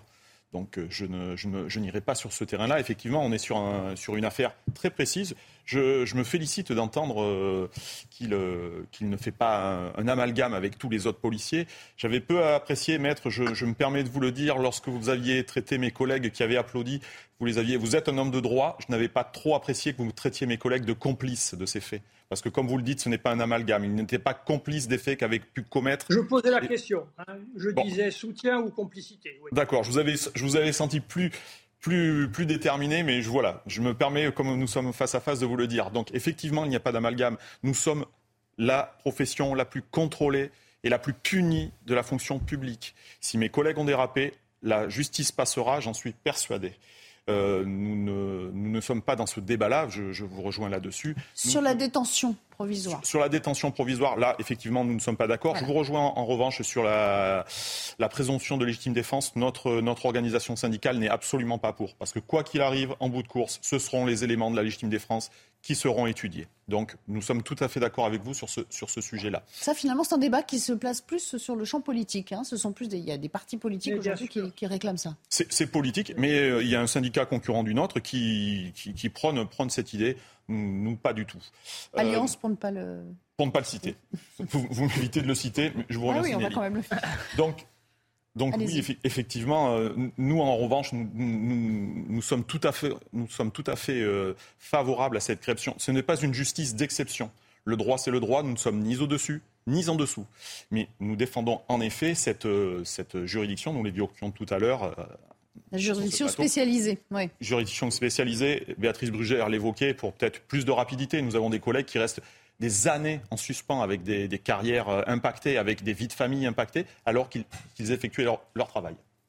Euh, Régis Le Sommier, une question pour Maître euh, Preciosi ou Non, ou juste euh, une réaction? Je, trouve qu'il est tout à fait dans son rôle euh, et euh, on, a été, euh, c'était très intéressant qu'il nous informe justement euh, de la réalité du cas et en même temps qu'il fasse vraiment le distinguo. Moi, ce que j'ai apprécié parce que souvent chez certains avocats, euh, euh, bon, il peut y avoir. euh, là, vous avez fait vraiment le distinguo entre la police et, l'importance de la police et vous avez rappelé le fait que vous avez eu des gendarmes dans votre famille, etc. Mais la question qui se pose aujourd'hui par rapport aux émeutes que vous avez aussi décrites, c'est comment on arrive à rétablir l'autorité. Là, on est dans une période, moi j'ai l'impression qu'à chaque fois qu'il y a une spirale de la violence en France, ça a été violence qui peut venir de plein d'endroits. hein. On l'avait vu avec les, les gilets jaunes où tout à coup il y a un mouvement qui déborde euh, le cadre, qui n'est même pas euh, comment soutenu ou- ni encadré par des syndicats et qui, euh, qui il y a une contagion. Là, il y a eu une contagion euh, des émeutes en banlieue euh, et au-delà des banlieues, on a brûlé, euh, détruit plus de choses en trois nuits que en trois semaines en 2005 quand il y avait l'épisode précédent. Qu'est-ce que va être le prochain épisode et comment euh, dans cet état, dans cet euh, état insurrectionnel, parce que là on est en vacances, c'est quand même la France où euh, voilà les choses, euh, l'été permet de temporiser à chaque fois. Comment ce climat insurrectionnel arrive, arrivera-t-on à le juguler si on ne donne pas quelque part aux forces de l'ordre l'idée qu'elles peuvent reprendre le manche et l'idée qu'elles peuvent euh, qu'on puisse à nouveau avoir peur du policier, parce que le problème il est là. le mais- problème, le problème Alors- de ces jeunes, c'est qu'ils n'ont absolument pas peur du policier. Ils n'ont absolument pas peur. Ils le considèrent comme une cible. Ils vont maintenant jusqu'à le traquer Merci. chez lui. Et ça, c'est une situation qui n'est pas acceptable. Pour le moment, tout est en- euh, sous, sous- sous- sous cloche, mais euh, évidemment que ça va Je recommencer. suis pas sûre qu'en tant qu'avocat, il puisse répondre à cette question. Hein. C'est pas lui non plus qui a les Non, clés euh, du système, mais allez-y quand même. Je, je veux bien faire un commentaire quand même. hein. Vous parlez d'apporter une solution à un État insurrectionnel. Vous ne posez pas la question de savoir comment on fait pour éviter que cet État insurrectionnel arrive. Ça, ça, ben, il faut s'adresser bien sûr à des sociologues, à des politiques. De la même façon qu'on a fait, on n'a peut-être pas fait le diagnostic du malaise policier. on a stigmatisé aujourd'hui euh, un embrasement parce qu'on a incarcéré un policier. Mais le malaise de la police, c'est pas celui-là. Il existe depuis des décennies. C'est un manque de moyens et, d'hommes. Hein. Et ça a été dénoncé souvent par les, magistrats, par les, syndicats. Mais on n'a pas fait grand-chose. C'est pas les, policiers ne se rendent pas compte tout d'un coup qu'ils ont un malaise parce qu'on a incarcéré l'un des leurs. C'est une goutte d'eau qui fait déposer, déborder le vase. Le malaise policier, il est bien plus ancien, il est, et il est grave parce que c'est un service public essentiel. Hein. C'est un rouage de la société essentiel. Parce que si, encore une fois, moi je me pose la question de savoir s'il y a des émeutes ce soir ou demain soir, qu'est-ce qui se passe dans notre pays? Euh, Comment on va éviter un vrai chaos s'il n'y a plus de policiers Donc euh, euh, le malaise est, grave et il faut s'attaquer aux causes du malaise. Hum, le, la, le problème n'est pas seulement de savoir comment on va faire face à une, insurrection. Il faut, une approche globale, bien entendu, qui est politique, qui est sociologique, qui est extrêmement complexe. Je ne sais pas avoir apporter une réponse. Sans ça, euh, si c'était facile, ce serait traité depuis très longtemps. Mais il faut s'attaquer aux causes. Merci. Merci beaucoup, maître, d'avoir répondu à, nos questions ce soir et d'avoir pris, euh, pris le temps euh, de répondre à, nos questions. Merci encore pour votre euh, réponse précieuse. On s'interrompt quelques secondes et puis on reviendra pour euh, la chronique d'Amory Bucco qui va nous raconter une histoire qu'on a suivie il y a, il y a quelques semaines déjà d'une agression et puis il y a, des suites euh, à, cette, à cette enquête d'une vieille dame, enfin une dame de 87 ans qui a été agressée. À tout à l'heure. De Soir Info et euh, nous allons parler de ces encadrants d'un centre pour employés en difficulté à Amiens qui a été réduit en cendres à l'occasion des émeutes qu'on évoquait d'ailleurs euh, à l'instant avec nos autres invités euh, et qui témoignent de leur détresse face aux, dégâts évalués quand même, quand même à, 500 000 euros. L'association permettait à plus de 90 familles en difficulté d'avoir un emploi, un salaire, des perspectives d'avenir également. Regardez, les explications sont signées Amina Tadem et des salariés qui ont besoin de se poser. Une mise en scène comme un cri du cœur de ces employés du centre de réinsertion d'Amiens. Les employés, comme figés dans le temps, prennent la pause devant leurs locaux, complètement ravagés. Synapse, pour moi, c'était une famille. Une famille où il y avait de la joie de vivre et où on a réalisé de, de beaux projets. Les ateliers de couture, d'ébénisterie ou encore de tapisserie ont été entièrement réduits en cendres mettant ainsi une centaine de salariés en insertion au chômage technique. Huit années de travail parti en fumée et, surtout, euh, mes premières pensées, c'était mes collègues. Lorsqu'ils sont arrivés, je crois que ça a été un peu le drame hein, de voir l'ensemble de mes collègues euh, euh, tomber en larmes. Pour aider à la reconstruction des locaux, une cagnotte a été mise en place. Près de 8000 euros ont été récoltés en seulement 25 jours, même si on est loin du compte. Rien que l'association, on est à 548 000 euros de pertes. Les responsables seraient huit jeunes du même quartier âgés de 13 à 17 ans. Une enquête est en cours. Ils n'avaient pas d'objectif, c'était simplement de vandaliser. Ils n'ont pas, à mon avis, euh, réfléchi à l'impact. Pour l'heure, un local provisoire a été trouvé. Certaines sections pourront donc reprendre leurs activités d'ici la mi-septembre. Erwan Barrio, on voit bien là dans ce sujet qu'il y a euh, aucun symbole, aucune justification. C'est un acte gratuit. Là, on ne voulait même pas s'en prendre à un symbole de l'État. Hein. Euh, en plus, c'est un centre d'insertion professionnelle, donc c'est lourd de sens. C'est dire euh, euh, toute l'horreur finalement de ce qu'ont vécu des gens qui n'avaient rien à voir avec, avec le message revendiqué des émeutiers. Il n'y a pas de message, effectivement, vous l'avez dit, il n'y a rien de politique là-dedans, c'est du pur vandalisme. Et le vandalisme, à la différence du sabotage, n'est pas politique, c'est toujours un geste gratuit. C'est une tragédie puisque ce centre d'insertion euh, visait probablement à aider les jeunes qui l'ont brûlé. Et euh, bon, pour le coup, on peut quand même citer Jean-Luc Mélenchon qui avait dit dans un tweet ne brûlez pas les écoles. Et je crois qu'il a dit ne brûlez pas euh, les centres d'insertion, c'est notre bien commun. C'est-à-dire que même Jean-Luc Mélenchon appelait les émeutiers à ne pas brûler ces centres-là qui sont faits spécifiquement pour ces jeunes. Et on, dire que le reste, on pouvait Non, mais on a, on a, on a, on, a analysé ça comme, comme sous-entendant que le reste fallait le brûler. Ah, mais c'est vrai qu'il a, fait un distinguo. il a quand hein. même dit ne brûlez pas ça. Et donc, même ça, il le brûle. Et donc là, on voit que c'est une, vraiment une tragédie absolue. C'est des jeunes qui considèrent qu'il n'y a plus d'option, qu'il n'y a plus d'issue, que la République, euh, à tort ou à raison, mais c'est comme ça qu'ils le perçoivent, ne leur offre plus rien. Et ils sont tombés dans une forme de nihilisme euh, et absolu, complètement euh, voilà, sans issue. Et donc là, il y, a, tout un mythe. Il, faut, il, faut, il faut que la République réenchante en fait ces jeunes-là. Je sais que c'est facile à dire, mais, mais quand on en vient à brûler un centre d'insertion, c'est vraiment qu'on est arrivé au bout de, tout. Le casseur-payeur, ce concept devra revenir euh, sur la table. J'ai l'impression qu'on a un petit peu vite évacué le, sujet avec, euh, avec la loi de reconstruction d'urgence, vous savez, cette euh, enveloppe octroyée pour, reconstruire. Mais, après, il y, aura, des responsabilités, des réponses aussi à, aller trouver chez les auteurs de ces méfaits. Je pense qu'on est passé un petit peu vite parce que les sommes en jeu pour reconstruire, réparer tout ce qui a été détruit sont sans commune mesure avec les, capacités contributives des casseurs qu'on a pu euh, a pu attraper. Et, des autres aussi parce que ce sont pas des gens qui gagnent forcément beaucoup d'argent.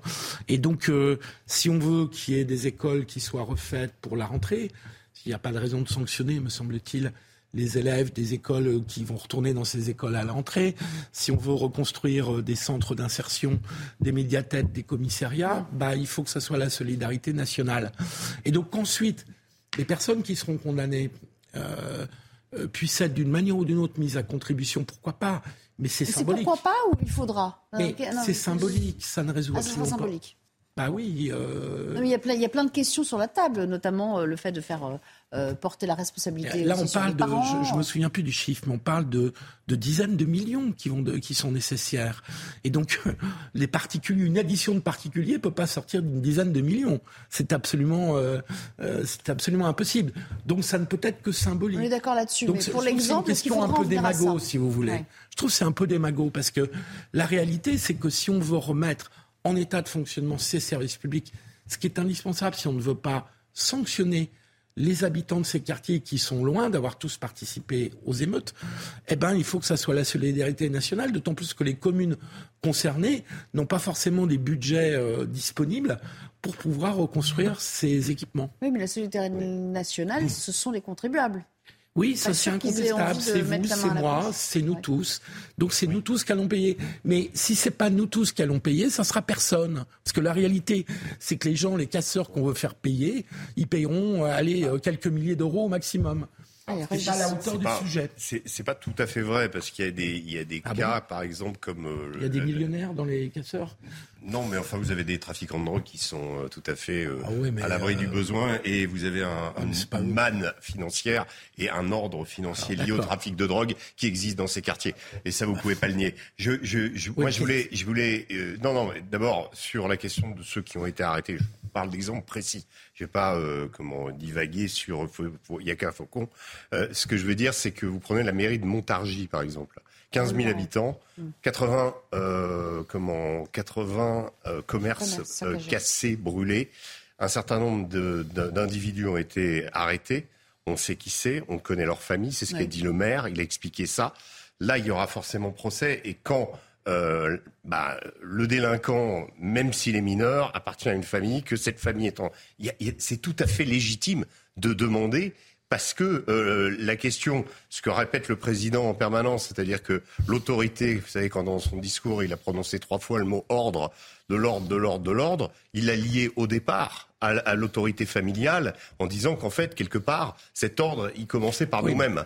Donc, je veux dire, à la base, c'est ça. Et à la base, la famille euh, du délinquant qui brûle euh, comment un magasin dans le centre-ville. Je parle de Montargis parce que c'est caractéristique, c'est ce qui s'est passé cette fois-ci. C'est pas simplement les grands centres les grands urbains. Ensembles, C'est euh, les grands centres urbains. Ils ont l'habitude. Euh, et ça ne veut pas dire que ça n'a pas été cassé, mais si vous voulez, il y a eu d'autres choses. On, on, parlait de, de ce euh, de, de, de, de, cette photo là derrière, comment qui, qui montre ce, ce, ce centre d'insertion. Mais il y a eu aussi un, un, agriculteur qui s'est levé en pied de pleine nuit pour pour éteindre son champ, qui, qui était, qui, il y a eu un, restaurant qui avait été à côté de l'île qui a été détruit. Des, des, choses dans des endroits où on n'avait pas l'habitude. Et il faut, il faut quelque part qu'il euh, y ait une forme de responsabilité. Sinon, je veux dire, l'injustice pour les gens qui subissent ça, elle est, euh, elle est manifeste. Je, je vous laisse répondre parce qu'il vous a contesté dans votre argumentaire, mais très rapidement. Parce qu'après, ça ne résout pas votre problème de financement, qu'il soit d'ailleurs pour les commerçants ou qu'il soit pour des équipements publics.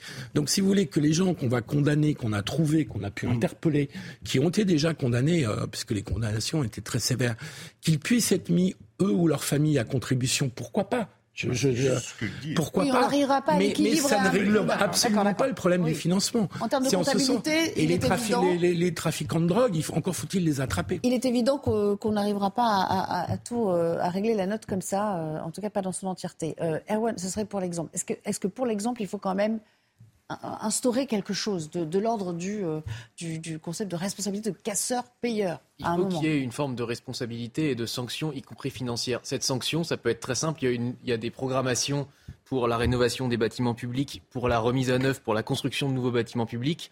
Là, le, le coût approximatif des dégâts dans toute la France, ça correspond à peu près à deux ans de euh, remise à neuf et de euh, construction de nouveaux bâtiments. Eh bien, on annule simplement le programme de construction de nouveaux bâtiments dans les zones qui ont été euh, frappées par les émeutes et on, on fait savoir à la population que c'est une, une forme de sanction euh, parce que c'est ces populations-là qui, qui- qui doivent payer. C'est pas euh, la- forcément la vous faites une nationale. responsabilité collective. Bah, C'est-à-dire que, par exemple, dans des, dans des quartiers où il y a eu On rénove tout ce qui a été brûlé, mais on dit que pendant deux ans, il n'y a pas de construction de nouveaux bâtiments publics. Est-ce que ça a du que sens? Parce que, euh, excusez-moi, les rénovations d'écoles, c'est le cas à Marseille, par exemple.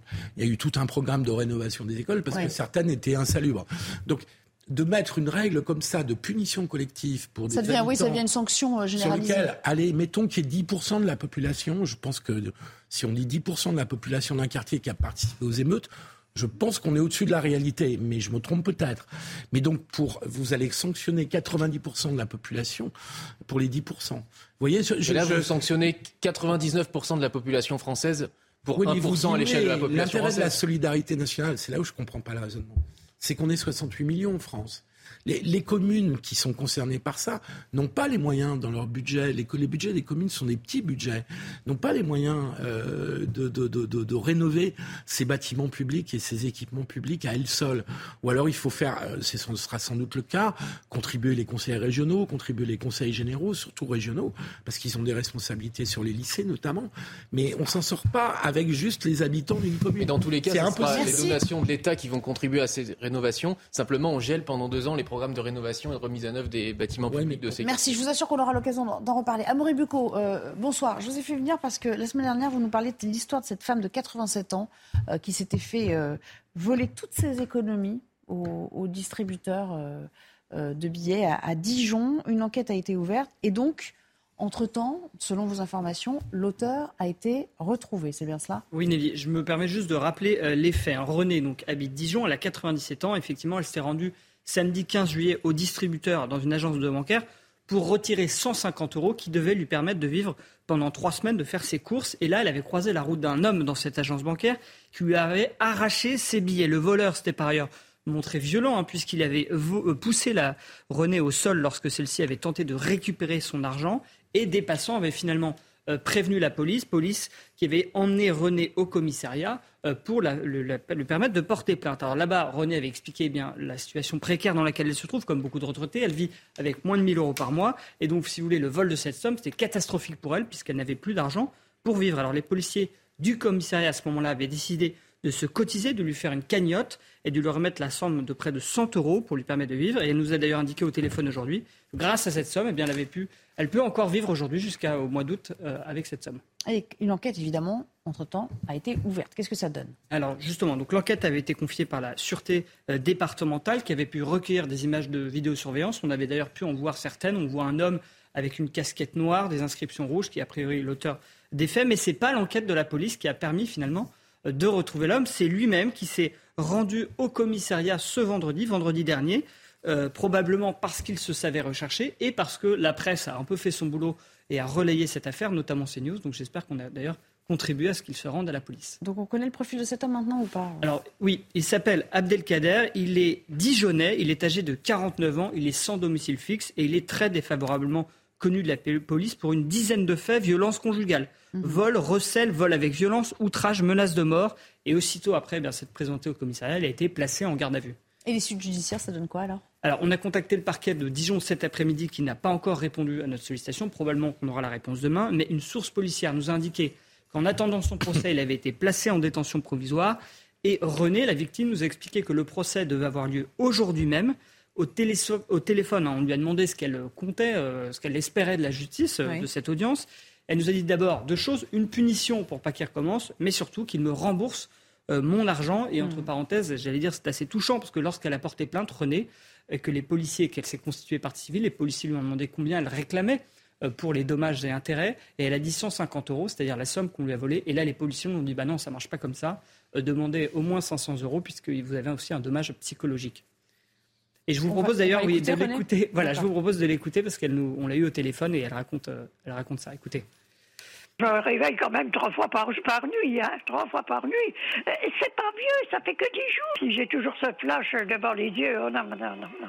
C'est pour ça, aller au tribunal et répéter encore ça et revoir ce mec, non, non, pas question. À la, à la longue, j'espère que j'oublierai, hein, j'espère, mais ça, c'est des choses qu'on n'oublie pas vite. Hein. Ça s'oublie pas comme ça, hein, ça. Alors, au-delà du remboursement, est-ce que le fait de, savoir euh, que le voleur est entre les mains de la justice la rassure un peu au moins? Bah Alors, vous venez justement d'entendre euh, ce, témoignage où elle explique qu'elle est toujours traumatisée. Et d'ailleurs, c'est pour cette raison qu'elle n'a pas voulu se rendre au tribunal aujourd'hui, parce qu'elle nous a dit si je me rends au tribunal, eh bien, je vais revivre la scène que j'ai vécue, qui l'empêche encore de dormir, qu'elle se réveille trois fois par nuit. Et c'est donc son avocat de commis d'office qui s'est rendu aujourd'hui au tribunal. Et donc, comme je vous le disais, Nelly, eh bien, on aura probablement demain euh, la réponse du, parquet pour savoir à quoi cet homme a été condamné.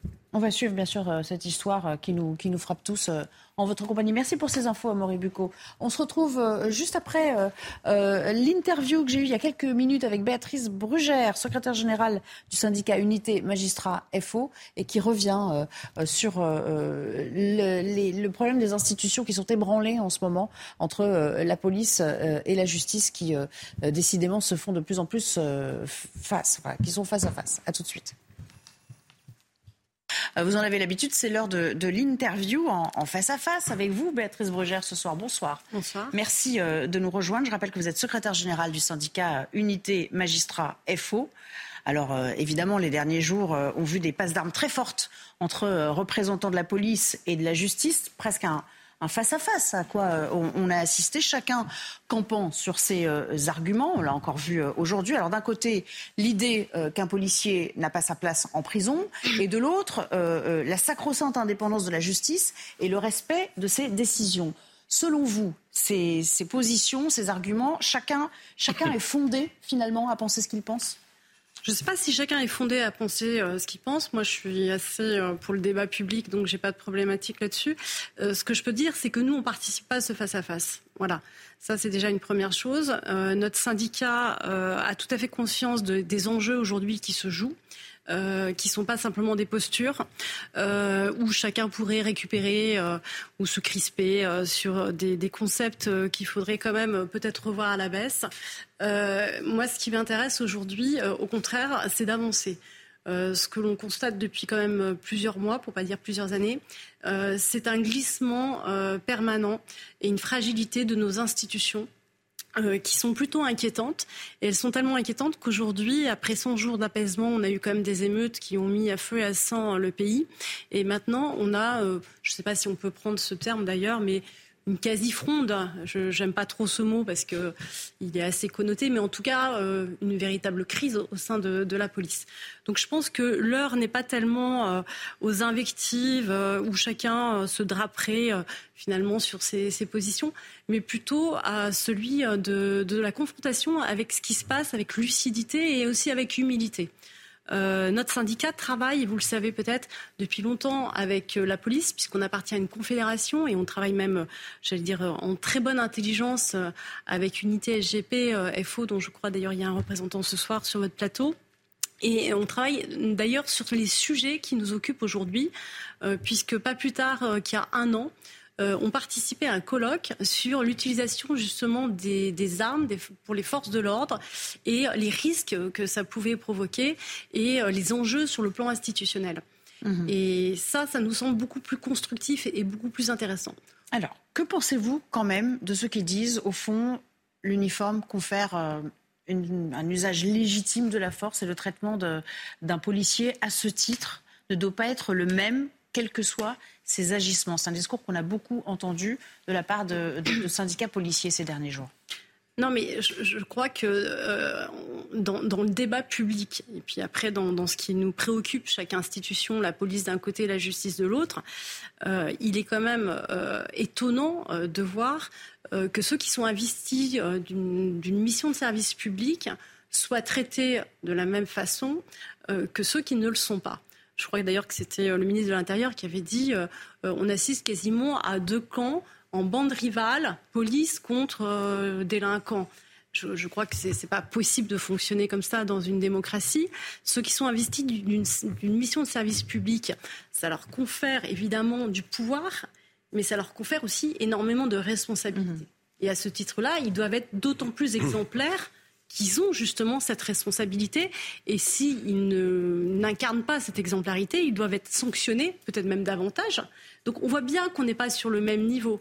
Ça ne veut pas dire que le traitement euh, est inégalitaire, qu'il euh, est, euh, j'allais dire, privilégié. Je pense que c'est l'inverse, il n'est pas privilégié. Mais on ne peut pas dire qu'un policier, euh, c'est un citoyen lambda, de la même manière qu'on ne peut pas dire qu'un magistrat, quand il exerce ses fonctions, l'exerce comme un citoyen lambda. C'est pas vrai, puisqu'en fait, on revêt une fonction d'autorité. Et je pense que c'est là qu'il y a un sujet, c'est qu'en fait, dans cette société aujourd'hui, on assiste à une crise de l'autorité. Alors, cette crise de l'autorité, euh, euh, elle a déjà été dénoncée bien avant ce plateau, évidemment, et bien avant cette crise. Mais je crois qu'aujourd'hui, on en a encore un soubresaut supplémentaire mhm. et peut-être encore plus profond sur lequel euh, on ne voit pas tellement de solutions arriver. Ce qu'on voit, c'est plutôt des crises qui se succèdent, qui sont de plus en plus graves, et on ne voit pas grand, grand monde qui puisse mettre fin à ces crises. Et je crois que c'est ça l'enjeu aujourd'hui. Je crois que vous avez répondu à ma question. La présomption de légitime défense pour les policiers serait-elle plus simple d'usage que, euh, que la loi de 2017 que certains jugent euh, floue à droite? Ou est-elle impossible à mettre en œuvre au regard de nos concitoyens et dans le climat actuel, selon vous? Je ne sais pas. Alors la loi de 2017, euh, comme ça pour le grand public, qu'est-ce que c'est déjà? C'est la possibilité pour les, les, policiers d'avoir un cadre légal qui s'aligne sur ce qu'avaient les gendarmes dans l'usage de la force et des armes et qui permet et qui liste de façon assez claire. D'ailleurs, je ne sais pas pourquoi on dit qu'elle est floue. Euh, elle est peut-être complexe, euh, mais je ne suis pas sûre qu'elle soit floue. En fait, la difficulté de cette loi, euh, c'est pas tellement euh, le texte, c'est son interprétation, c'est-à-dire son application dans un contexte qui est particulier. Qu'est-ce qui se passe aujourd'hui? Et ça, je pense qu'on ne peut pas décontextualiser le débat. Aujourd'hui, on a quand même une difficulté en France, et on l'a vu là récemment, c'est que les forces de l'ordre deviennent des cibles privilégiées des délinquants et qu'on a une montée de la violence, et notamment contre les forces de l'ordre. Il suffit de regarder les chiffres euh, du nombre euh, de refus d'obtempérer, du nombre de rébellions, euh, du nombre de violences. Alors après, on peut l'expliquer, chacun donnera sa version, ce n'est pas le sujet, mais on a quand même une montée de la violence qui fait qu'aujourd'hui, même ce cadre légal devient peut-être problématique dans son application, en effet, à protéger ceux qui nous protègent. Parlons du, politique dans tout ça. Est-ce qu'il attise trop le feu, à votre sens? Je m'explique. À gauche, on est quand même allé euh, ces derniers jours jusqu'à parler euh, euh, de policiers factieux, séditieux, des policiers et leur hiérarchie, hein, y compris, on y reviendra peut-être. dans le climat actuel, est-ce que c'est un danger que de, jeter l'opprobre comme ça sur les forces de l'ordre? Oui, c'est un danger, c'est très grave, parce qu'en fait, il y a une partie des politiques, mais pas que des politiques, hein. il y a aussi des syndicats, il faut quand même dire les choses telles qu'elles sont, qui considèrent que l'usage des, des, armes, en tout cas par les forces de l'ordre, est d'entrée de jeu illégitime. Mhm. Et donc d'ailleurs, ils ne parlent pas de force dans l'usage des armes, ils parlent de violence systématiquement. Or, les mots sont extrêmement intéressants de ce côté-là. C'est qu'en fait, les, ceux qui disent que les forces de l'ordre ont le monopole de la violence légitime se trompent. Ce mot n'est pas vrai, il n'existe pas. Les forces de l'ordre, ils ont l'usage de la force, et la force doit rester à la loi. Si vous utilisez systématiquement le mot de violence, à ce moment-là, vous mettez de facto l'usage de la force du côté de l'illégalité. Donc, on a dans le débat politique aujourd'hui finalement une contestation de l'autorité euh, des forces de l'ordre quand ils utilisent leurs armes. Mais c'est alors on sait qui c'est hein, de toute façon, et c'est vrai que même vous, les médias, parfois, vous relayez aussi euh, ce discours, c'est-à-dire que euh, il y a tout de suite un discours à ah, encore des violences policières. Et ce discours dominant, qui est de plus en plus dominant, en fait, porte préjudice à l'exercice des missions des forces de l'ordre. Parlons d'Emmanuel Macron. Euh, pardon, vous n'avez pas fini votre. Non, ce que je voulais simplement dire, c'est que parfois, l'usage de la force est illégitime. Si elle est disproportionnée, à ce moment-là, elle doit être sanctionnée. Il n'y a pas de sujet là. Mais ça, je crois que tout le monde en convient et c'est tout à fait. C'est pas forcément tout le temps systématiquement remis en cause. Euh, parlons d'Emmanuel Macron, donc qui a euh, qui a été interrogé, qui pour une fois euh, s'est un peu plus longuement exprimé sur la question depuis depuis Nouméa à 16 000 kilomètres et de la non-parole de Gérald Darmanin. Est-ce qu'il joue un rôle d'équilibriste, Emmanuel Macron, ou c'est vraiment, selon vous, le le reflet de la pensée présidentielle que de dire nul n'est au-dessus des lois. Euh, cette même phrase qui a été reprise en cœur quand même par le, par le garde des Sceaux. Oui, mais en fait, euh, j'allais dire c'est une. Est-ce qu'il devrait prendre position plus clairement Non, mais c'est une phrase euh, que personne ne peut contester et qui, j'allais dire, un énoncé assez basique. Nul n'est au-dessus des lois, oui, et nul n'est en dessous aussi. On pourrait dire d'ailleurs au passage. Donc une fois qu'il a dit ça, il n'a pas dit grand-chose pour vous? Bah, il rappelle une règle, c'est comme si je disais, voilà, en France, il y a la présomption d'innocence. Bah, voilà. une fois que vous avez dit ça, vous avez, vous avez dit une règle. De mémoire de, magistrat quand même, euh, et avec cette fronde policière, on va en reparler euh, encore plus longuement avec euh, ces arrêts maladie qui, qui s'enchaînent. Avez-vous déjà assisté, vraiment, je, là je parle de votre expérience empirique, à un tel degré de tension entre ces deux corporations, où là on atteint vraiment quasiment le point de non-retour dans certains cas? Alors, je, pense qu'il y a eu des degrés de tension très forts. On ne va pas dire qu'il n'y en a pas eu. Euh, je, m'en souviens très bien de cette manifestation, euh, d'ailleurs, qui avait été faite euh, suite à des propos d'un syndicat euh, de policiers qui avait dit euh, le problème de, de, la police, c'est la justice. Et il y avait eu aussi déjà des décès, je me souviens plus lequel exactement, mais on avait eu déjà des tensions extrêmement fortes. moi, ce que je remarque, surtout, c'est pas tellement le fait qu'il y ait des tensions c'est quelque chose de plus grave aujourd'hui ce qui se passe. C'est qu'en fait, il n'y a plus de confiance entre deux institutions. Euh, c'est-à-dire qu'à force de porter le discrédit sur l'une, puis sur l'autre, puis sur les deux, Aujourd'hui, ce que l'on voit, c'est qu'en fait, il n'y a plus de confiance et même, on va dire, il y a une tension entre deux institutions. Et ça, c'est très grave. Parce que ça, ça peut, ça peut préfigurer une crise de régime en réalité. Parce que sur le plan institutionnel, si on n'a plus confiance dans la justice, parce qu'en général, c'est notre, notre tour va venir, hein. il revient tous les 15 jours. Hein. Donc quand c'est pas nous, c'est la police, quand c'est pas la police, c'est la justice. C'est-à-dire qu'à force, j'allais dire, d'attaquer les piliers d'une démocratie sur la confiance. Et la confiance, si vous faites des sondages, euh, même des citoyens envers ces institutions. on rappelle quand même que beaucoup de citoyens, de Français, estiment que la justice est, souvent trop laxiste. Exactement. sévère. Alors ça dépend, parce que quand on fait des comparaisons immédiates, là on est extrêmement sévère, mais euh, voilà, ça dépend. Donc en fait, ça ne va jamais. Et c'est vrai que cette euh, critique permanente des institutions qui sont des institutions qui sont quand même des piliers euh, d'une démocratie euh, peuvent à terme devenir extrêmement dangereuses. Et en effet, si aujourd'hui euh, il n'y a plus de confiance, c'est pas une question d'indépendance, c'est pas du tout une question de séparation des pouvoirs, c'est une question de confiance dans l'impartialité et dans la justesse, et pas que dans la justice, et dans la justesse de l'action de la justice. J'ai une dernière question. Et si on veut être un petit peu plus technique et faire avancer les choses, justement pour avancer, pour sortir euh, euh, de, ce, de ce point de blocage hein, que vous évoquiez tout à l'heure, est-ce que vous pensez qu'il faut créer euh, une, une, juridiction spécialisée pour les, pour les policiers? Parce que précisément le cadre de leurs interventions est si particulier oui, alors ce que je disais, il y a un an, on a fait un colloque pour réfléchir à, tout ça et on avait déjà fait des propositions communes, ce qui montrait bien que quand on veut, on peut travailler euh, de façon très intelligente entre la police et la justice. Et je crois que c'est d'ailleurs euh, ce qui se passe en général. Euh, on avait émis en fait des propositions pour améliorer les pratiques, parce que ce qui est en jeu aujourd'hui, c'est le traitement judiciaire lorsque les forces de l'ordre interviennent justement sur des faits comme ça, qui sont des faits où il y a un usage des armes.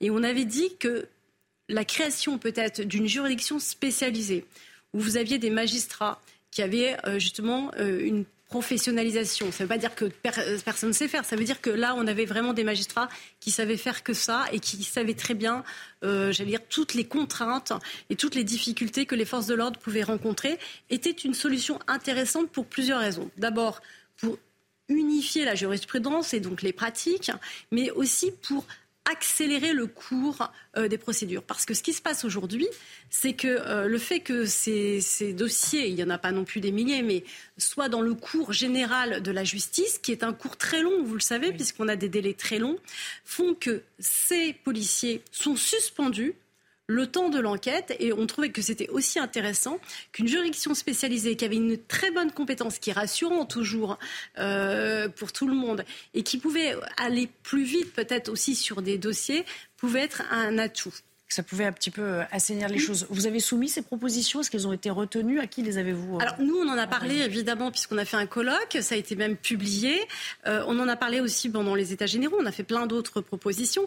Moi, ce que je regrette, et c'est qu'en fait, quand on avait demandé, d'ailleurs, c'était encore avec FO Police Unité SGP, des états généraux. On avait dit on veut des états généraux de la justice et de la sécurité. C'est-à-dire de mettre tout le monde ensemble en face à face, et là, pour une fois, ce serait un joli face-à-face, euh, pour pouvoir discuter, euh, si vous voulez, des problématiques que les uns et les autres rencontraient. Ça n'a pas eu lieu. On a eu d'un côté le Beauvau de la sécurité, d'un autre côté les États généraux euh, de la justice, et on n'a pas réglé ces problèmes. Et quand vous ne réglez pas en profondeur les problèmes et que vous les traitez par contre en superficialité, ou que vous les maltraitez en superficialité, ils reviennent en boomerang. Et ils reviennent en boomerang de, manière dramatique en réalité. Parce que ce que l'on voit, c'est une crispation, et puis c'est des invectives qui n'ont pas lieu d'être. Comment on en sort? Comment on en sort? Ben, On en sort, je pense, justement en se parlant. Euh, pas, pas en s'ignorant, en regardant la réalité en face et euh, en descendant chacun, j'allais dire, d'une de, marche. C'est ce qui sera peut-être le plus difficile à accomplir. Voilà, en descendant chacun d'une marche. Moi, je ne crois pas un instant euh, que ce soit un sujet de séparation de pouvoir ou d'indépendance qui soit mis en cause. Non, c'est pas du tout ça. C'est comment aujourd'hui on améliore le traitement judiciaire. Je crois qu'aujourd'hui, il faut qu'on se remette tous autour de la table de façon sereine et qu'on soit, euh, j'allais dire, dans un esprit positif de proposition et de construction, parce qu'aujourd'hui, vous avez quand même des syndicats euh, qui critiquent les pratiques policières en permanence. Il faut qu'ils acceptent aussi qu'on critique les pratiques judiciaires. Et si chacun est dans cet état d'esprit de se dire que euh, d'abord la justice n'appartient pas aux magistrats et que la police ne peuvent pas faire tout ce qu'ils veulent, bah, peut-être qu'on avancera. Merci beaucoup, Béatrice Brugère, euh, d'avoir accepté notre invitation. Merci pour, pour ces mots euh, très clairs et, et, constructifs également. Merci pour Merci à vous. Et on enchaîne avec le JT de Sandra Thiombo à nouveau. Rebonsoir Sandra. Rebonsoir Nelly, on démarre avec le déplacement d'Elisabeth Borne au Havre en Seine-Maritime où elle a rencontré Édouard Philippe. Elle s'est également exprimée sur la polémique autour de la détention provisoire d'un policier à Marseille. La chef du gouvernement a rendu hommage aux forces de l'ordre. Elle a souligné la difficulté de leur mission avant d'ajouter que la justice doit pouvoir faire son travail sereinement. On l'écoute. J'apporte évidemment tout mon soutien, mes remerciements aux policiers qui ont été euh, très mobilisés, tous ces ces dernières semaines et puis les mois précédents euh, à l'occasion des mouvements sociaux et ces dernières semaines à l'occasion des violences urbaines. Je pense qu'il faut que chacun ait conscience de la difficulté de leur mission. Ils ont pu faire face à des violences très fortes hein, tout au long de ces émeutes urbaines. Ensuite, il y a une décision de justice et il faut que la justice puisse aussi faire son travail sereinement. Deux morts et un blessé dans une fusillade à Évreux. Elle a eu lieu dans la nuit de lundi à mardi dans le quartier de la Madeleine. Deux hommes lourdement armés ont criblé de balles une voiture stationnée dans le quartier avec trois personnes à bord. Il s'agit vraisemblablement d'un règlement de compte autour des stupéfiants selon la procureure adjointe. Les auteurs étaient toujours en fuite ce mardi. On se rapproche à grands pas des Jeux Olympiques de Paris 2024. Le design de la torche a été révélé ce mardi. Elle a été fabriquée en acier recyclé dans les usines françaises d'ArcelorMittal, l'un des sponsors de l'événement. Pour la première fois de son histoire, elle est absolument, symétrique, a expliqué euh, son créateur Mathieu Lehanner. Selon lui, cela permet de mettre plus en valeur la flamme olympique. On se retrouve d'ici 30 minutes, 23h30 pour un prochain point sur l'actualité. En attendant, Soir Info continue avec vous, Nelly. Merci beaucoup. Elle est jolie cette euh, torche Qu'en pensez-vous, euh, Philippe Oui, il faudrait l'avoir allumée pour très profilée. Non, mais il y, a quelque chose, euh, un design intéressant. C'est comme ça, on essaye d'imaginer comment elle était avant. on se souvient plus tellement. Est-ce qu'elle était aussi stylisée, aussi symétrique, comme on le dit Non, je sais pas. Vous vous souvenez? C'est l'exception française. Non, mais je me souviens de, des Olympiades en Grèce où elle était un peu incurvée. Ouais, si vous vous souvenez. Ça semblait une corne un peu moi, je trouve ça, je trouve ça assez sympa. on se penche à chaque fois sur, euh, sur un peu d'innovation. Allez, on va parler politique. Emmanuel Macron qui évoque sa succession. Il y a moins d'innovation. À distance. C'est bien. Cette heure-ci, on peut se relâcher un petit peu. Euh, Emmanuel Macron à Nouméa. Alors, euh, il ne le fait pas lui-même, hein, l'évocation de, de, sa succession, mais il répond quand même sans embâge à une question qui lui est posée sur Édouard Philippe. Regardons cette séquence. 2018, 2023, 2027, peut-être que M. Edouard Philippe vous remplacera. Merci bien. Bah, et, en tout cas, qui est vraiment une suite dans ce qu'on a mis en place, le, macronerie. Et que ceux, celles et ceux qui m'ont accompagné depuis maintenant voilà. six ans puissent prendre le relais. Et lui, il a bien fait à mes côtés. Ami. Erwan Barillo, est-ce qu'on peut considérer qu'Edouard Philippe est désormais adoubé ou au fond, euh, le, chef de l'État ne peut pas dire euh, grand-chose d'autre à ce genre de questions? Il a bien fait à mes côtés, ça sous-entend que d'autres ont mal fait à ses côtés. Et on pense tout de suite à Gérald Darmanin. En fait, ce qui est bien avec ce gouvernement, effectivement, il n'y a pas beaucoup d'innovation, mais quand même, on arrive à ne pas s'ennuyer en étudiant un petit peu leur petite querelle interne. Euh, la réalité, c'est que lors du remaniement de 2020, Gérald Darmanin avait insisté pour avoir euh, le ministère de l'Intérieur. Il s'était battu parce que ce n'était pas du tout évident qu'il l'aurait. Il avait insisté, il avait quasiment fait une grève de la faim pour avoir ce ministère euh, si précieux parce qu'il voulait Comme imiter. Vous y allez. Comme vous y allez. Il avait en exemple effectivement Nicolas Sarkozy, son mentor. Il avait réussi à l'obtenir. Et donc il s'est dit, cette fois-ci, je reprends la même méthode, j'insiste, je fais pression. Il avait d'ailleurs dealé avec Gabriel Attal euh, c'était euh, à moi Matignon, à toi euh, la place Beauvau.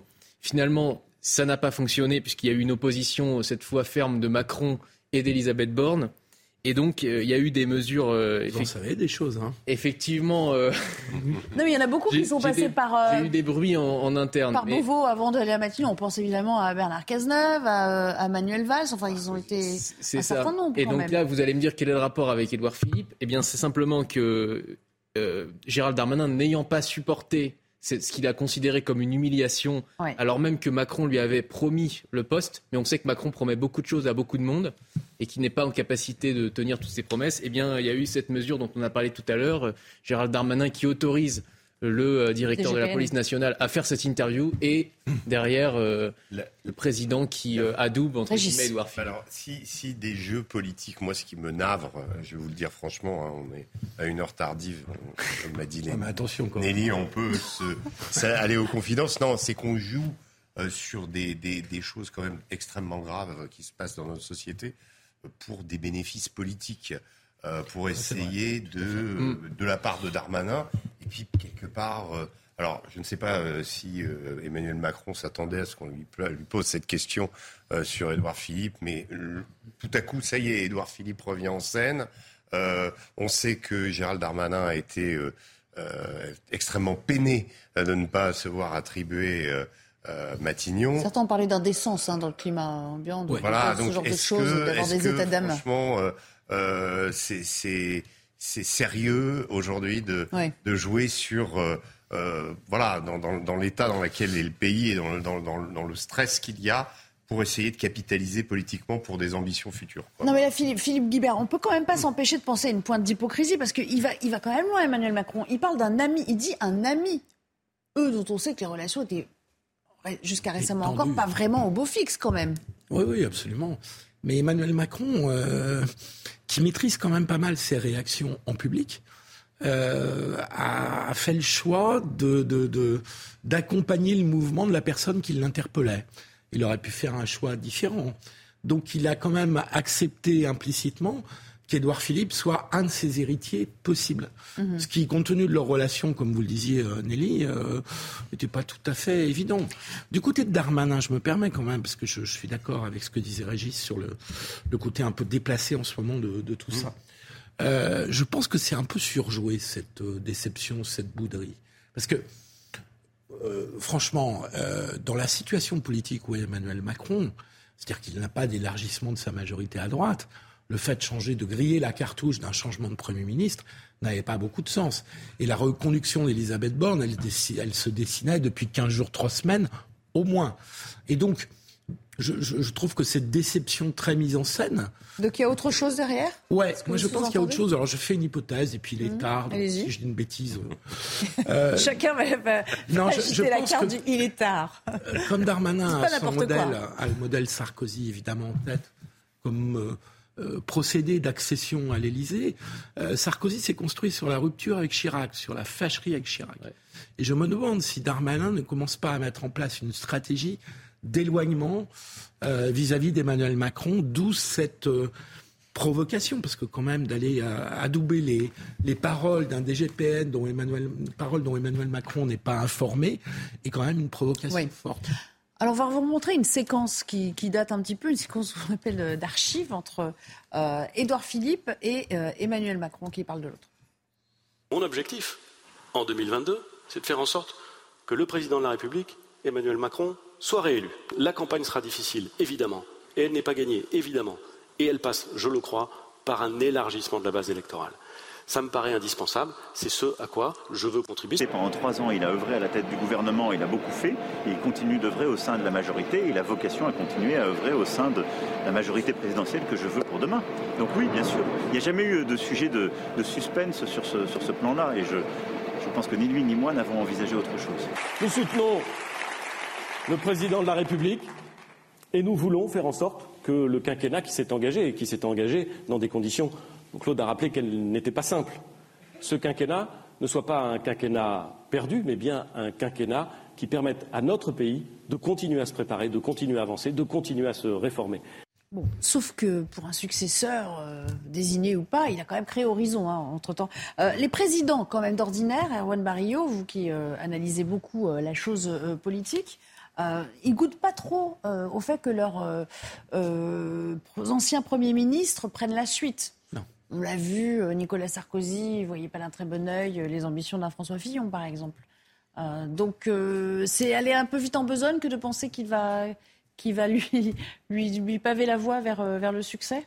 Oui, parce que si tout le monde sait qui est votre successeur, à ce moment-là, vous perdez le pouvoir, ou en tout cas, vous perdez une partie de votre pouvoir, puisque les contacts commencent à se prendre avec le successeur. Les paris sont faits sur le successeur. Et donc, effectivement, euh, c'est euh, Machiavel. Si vous voulez garder le pouvoir, euh, faites en sorte de faire, de faire croire qu'il durera toujours. Et donc, effectivement, c'est pas dans l'intérêt d'Emmanuel Macron d'être clair sur la personne de son successeur. Et c'est pour ça qu'il multiplie aussi les fausses pistes. il il, euh, il euh, aiguise les ambitions, un petit peu d'ailleurs comme le fait euh, Jean-Luc Mélenchon à l'échelle à une échelle plus modeste, qui est l'échelle de la France insoumise. Mais on voit bien qu'un dirigeant, pour rester seul à la barre, il ne doit certainement pas se choisir de dauphin. Philippe, ça vous inspire ce thème. Allez, une dernière réponse, ah on, passe à la suite. La phrase de Clémenceau, humoristique, hein, qui disait pour tout politique, votre prédécesseur était un incompétent et votre successeur sera un imposteur. Donc, un politique par nature déteste son prédécesseur et déteste peut-être encore plus son encore plus sans doute, oui. Ce qui complique un peu le, la situation pour ceux qui voudront euh, succéder à Macron en venant de son camp. Est-ce qu'il faut mieux être en rupture avec Macron ou être l'héritier de Macron pour être élu en 2027 face à Marine Le Pen. Vous faites le pari de la rupture. Euh, c'est vrai que c'est les deux. Mais Édouard Philippe a En fait, Édouard Philippe n'a pas trop dit ce qu'il en pensait. Hein. C'est qu'il n'y a que Macron qui a été interrogé pour l'instant. C'est vrai. Mais ça appelle une réponse d'Édouard Philippe. Mais, mais le, la tactique qu'il a utilisée était quand même assez habile au début. Mais elle a, elle a frôlé à un moment l'éclipse, en fait. Le problème, c'est qu'il y avait cette popularité. Il faut quand même se remettre dans le contexte Covid, où euh, c'était quand même lui qui a. Un peu un moment rappeler aux Français qu'il y avait un pilote à la barre tous les soirs, euh, alors que l'exécutif s'était euh, euh, un petit peu comment éparpillé dans des discussions. Un peu égaré, ouais. Voilà. Lui, en tant que Premier ministre, il a construit sa popularité là-dessus. Emmanuel Macron, bah, finalement, a vu que c'était un élément dérangeant parce que Montant donc il l'a quelque part, euh, euh, il n'a pas reconduit dans ses fonctions. Et qu'est-ce qu'a fait Edouard Philippe? Au lieu de partir bien en tête en politique, il est revenu au Havre en fait. Il est revenu pour se reconstruire une base électorale dans l'idée peut-être euh, l'idée justement de la province pour remonter à la capitale, qui est un élément souvent euh, euh, qui peut être porteur. Mais le problème d'Edouard Philippe, c'est qu'il a un peu disparu pendant longtemps et qu'aujourd'hui, bah, où est-ce qu'il est, On le voit plus vraiment. attention au syndrome, attention au syndrome Laurent Wauquiez. Et à côté, vous avez, vous avez rappelé. Il tente de revenir dans le jeu bah, politique. Il y, a ça, le, Laurent Wauquiez qui est un peu prisonnier de sa région et du Puy-en-Velay.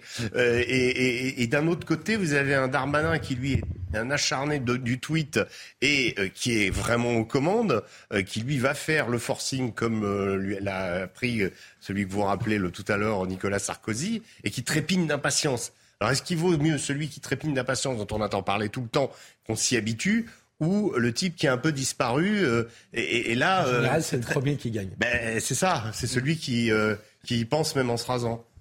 Voilà. Alors... Oui, le fameux. Allez, on va changer de thème. Je vous propose de parler, euh, de se projeter déjà vers la rentrée, même si c'est dans un mois ça, et demi. C'est dur. Non, mais pas pour nous, mais pour, les vacances, pour, que... pour, pour, les enfants euh, que, vrai que, que nous avons, pour que les nous enfants aurons. Qui commencent déjà à entendre parler des cahiers alors qu'on bah oui, c'est terrible. Fin déjà des cahiers de vacances. Moi, mais ouais. vous rigolez, ouais. j'avais la liste des fournitures bah... euh, le jour de la sortie des classes. Ouais, donc, euh, bon. Ça nous rappelle des très mauvais souvenirs. Je, je l'ai remisé, je l'ai mise de côté quelque temps. Alors, le prix des fournitures, blague à part, euh, en hausse de 10%. Euh, c'est énorme. Euh, la ministre Olivia Grégoire annonce d'ailleurs saisir la répression des fraudes pour tenter d'épingler les, les, enseignes qui en profitent un peu trop allègrement. Euh, la Direction générale de la concurrence et de la consommation euh, va d'ailleurs enquêter hein, sur, euh, sur ces hausses. Corentin Brio nous explique de quoi il retourne.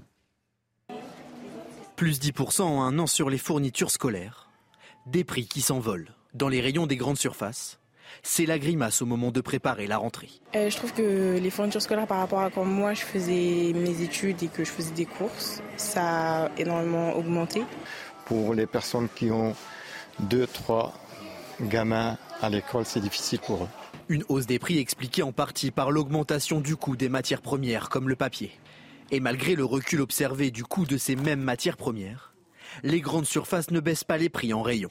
Le gouvernement a saisi la répression des fraudes pour vérifier que les magasins n'augmentent pas leurs tarifs de manière abusive. Peut-être que le gouvernement va essayer d'inciter la, grande distribution à faire des efforts et à diminuer les prix. Si les prix n'évoluent pas, c'est ce qui se passe par le passé, ça veut dire qu'on sera toujours sur un niveau de prix très élevé, quasiment 20% sur 24 mois de hausse. Si en revanche, ils arrivent à les inciter à diminuer les prix, on peut escompter peut-être des petites baisses en rayon. Malheureusement, mon expérience me rend un peu pessimiste. J'ai rarement observé de, de, diminution de prix dans les rayons. En mai dernier, le gouvernement avait déjà imposé aux distributeurs des prix bloqués sur les fournitures pour la rentrée scolaire avec son dispositif anti-inflation. Insuffisant pour les consommateurs. Alors on, voit bien, on voit bien que tout le monde ne connaît pas la crise. Encore une fois, ce sont les grandes enseignes qui en profitent pour consolider leurs marges. Évidemment, là, il n'y a aucune justification. On espère que le, le gouvernement sera ferme. On l'a vu au moment des matières premières, euh, ça a baissé, mais ça ne s'est pas répercuté. On continue. À... Alors, ils ont beau nous annoncer quelques centimes à la marge. C'est vrai que quand on va faire les courses, on se rend compte quand même que le panier n'est pas le même, hein, Erwan Barrio. Absolument. 10%, euh, c'est à peu près la moyenne d'inflation sur tous les produits de consommation que les Français constatent aujourd'hui. Là où c'est plus dur, effectivement, c'est que c'est une dépense contrainte euh, qui revient chaque année, puisque ce sont les fournitures scolaires, et c'est une dépense qui concerne l'avenir des enfants quand même. Et euh, donc, il euh, y a plusieurs solutions qui peuvent être mises sur la table. Ça peut être euh, une aide ponctuelle, mais bon, je pense qu'on ne peut pas régler les problèmes de fond avec des aides ponctuelles ou avec la politique du chèque. Il faut que le gouvernement hausse le ton et cesse de demander gentiment aux chefs d'entreprise et aux grandes enseignes de faire des efforts là où il, il, est beaucoup plus ferme avec les Français. Donc il faut prendre des mesures contraintes. Euh, ça peut être euh, imposer un maximum du prix des, pour certains produits ou, ou d'autres mesures. Bah là, euh, le fait que la répression des fraudes se penche sur le problème, c'est qu'il va y avoir même des, des, des, amendes potentiellement à la clé. Parce qu'il faut bien oui. justifier cette répercussion des prix. Le papier, enfin, le, le, coût du papier revient à la baisse. Donc à un moment donné, il faut, il faut arrêter de le faire payer plein. Et puis on précise quand même, parliez de, de chèques ou d'aides ponctuelles, euh, il y a bien l'allocation de rentrée, mais tout le monde ne la touche pas. Non, et ce sont donc encore une fois les classes moyennes qui vont être confrontées à cette hausse. Oui, oui, c'est vrai. Plus la quand même que les des fraudes est, est, quand même une administration qui a été efficace, à plusieurs reprises dans le passé. C'est euh, une administration de Bercy. Et donc, s'il y a des soupçons de marge abusive, euh, ils vont vite les, les repérer. Enfin, ils vont pouvoir demander des comptes aux distributeurs euh, et les distributeurs aux producteurs. Enfin, euh, donc euh, ceci dit, l'ARS quand même, euh, ça touche énormément de monde. Donc le gouvernement a quand même cette arme qu'il peut réserver pour la rentrée d'augmenter d'augmenter cette ARS pour protéger quand même les ménages qui sont les moins euh, les moins à l'aise, ceux qui bouclent le plus difficilement les, les fins de mois, dont une partie des classes moyennes quand même aussi. On verra s'il le fait parce que il paraît qu'il n'y a plus d'argent dans les caisses et on ne oui, sait pas, pas ce qui va se passer pour les impôts. C'est pas l'argent public de... qui doit payer pour les marges indues de, de, certaines entreprises non plus. Non, bien sûr. Mais enfin, euh, souvenez-vous le bouclier tarifaire et tout ce qu'on a, tout ce, le gouvernement ouais. a dépensé 20 milliards pour nous protéger de l'inflation. Hein. Euh, donc, oui, mais là ça c'était pas que la guerre mécanique. Il y avait aussi beaucoup de spéculation sur un certain nombre de Oui, matières premières euh, où il y avait de l'abus. Euh, donc on a déjà dépensé énormément d'argent euh, pour nous protéger de l'inflation. Un mot sur, euh, sur ça, Régis. Il faut être intraitable avec ceux qui, qui Bah, engrangent trop de bénéfices. Et on a parlé d'écoles qui avaient été détruites tout à l'heure. Ouais. On, espère qu'on n'aura pas une rentrée compliquée. Si en plus de ça, elle est compliquée parce que les gens peuvent pas accès- avoir accès aux fournitures, c'est quand même quelque chose d'assez euh, scandaleux quelque part. Le- le- le- il faut évidemment au maximum protéger notre école et protéger cet environnement.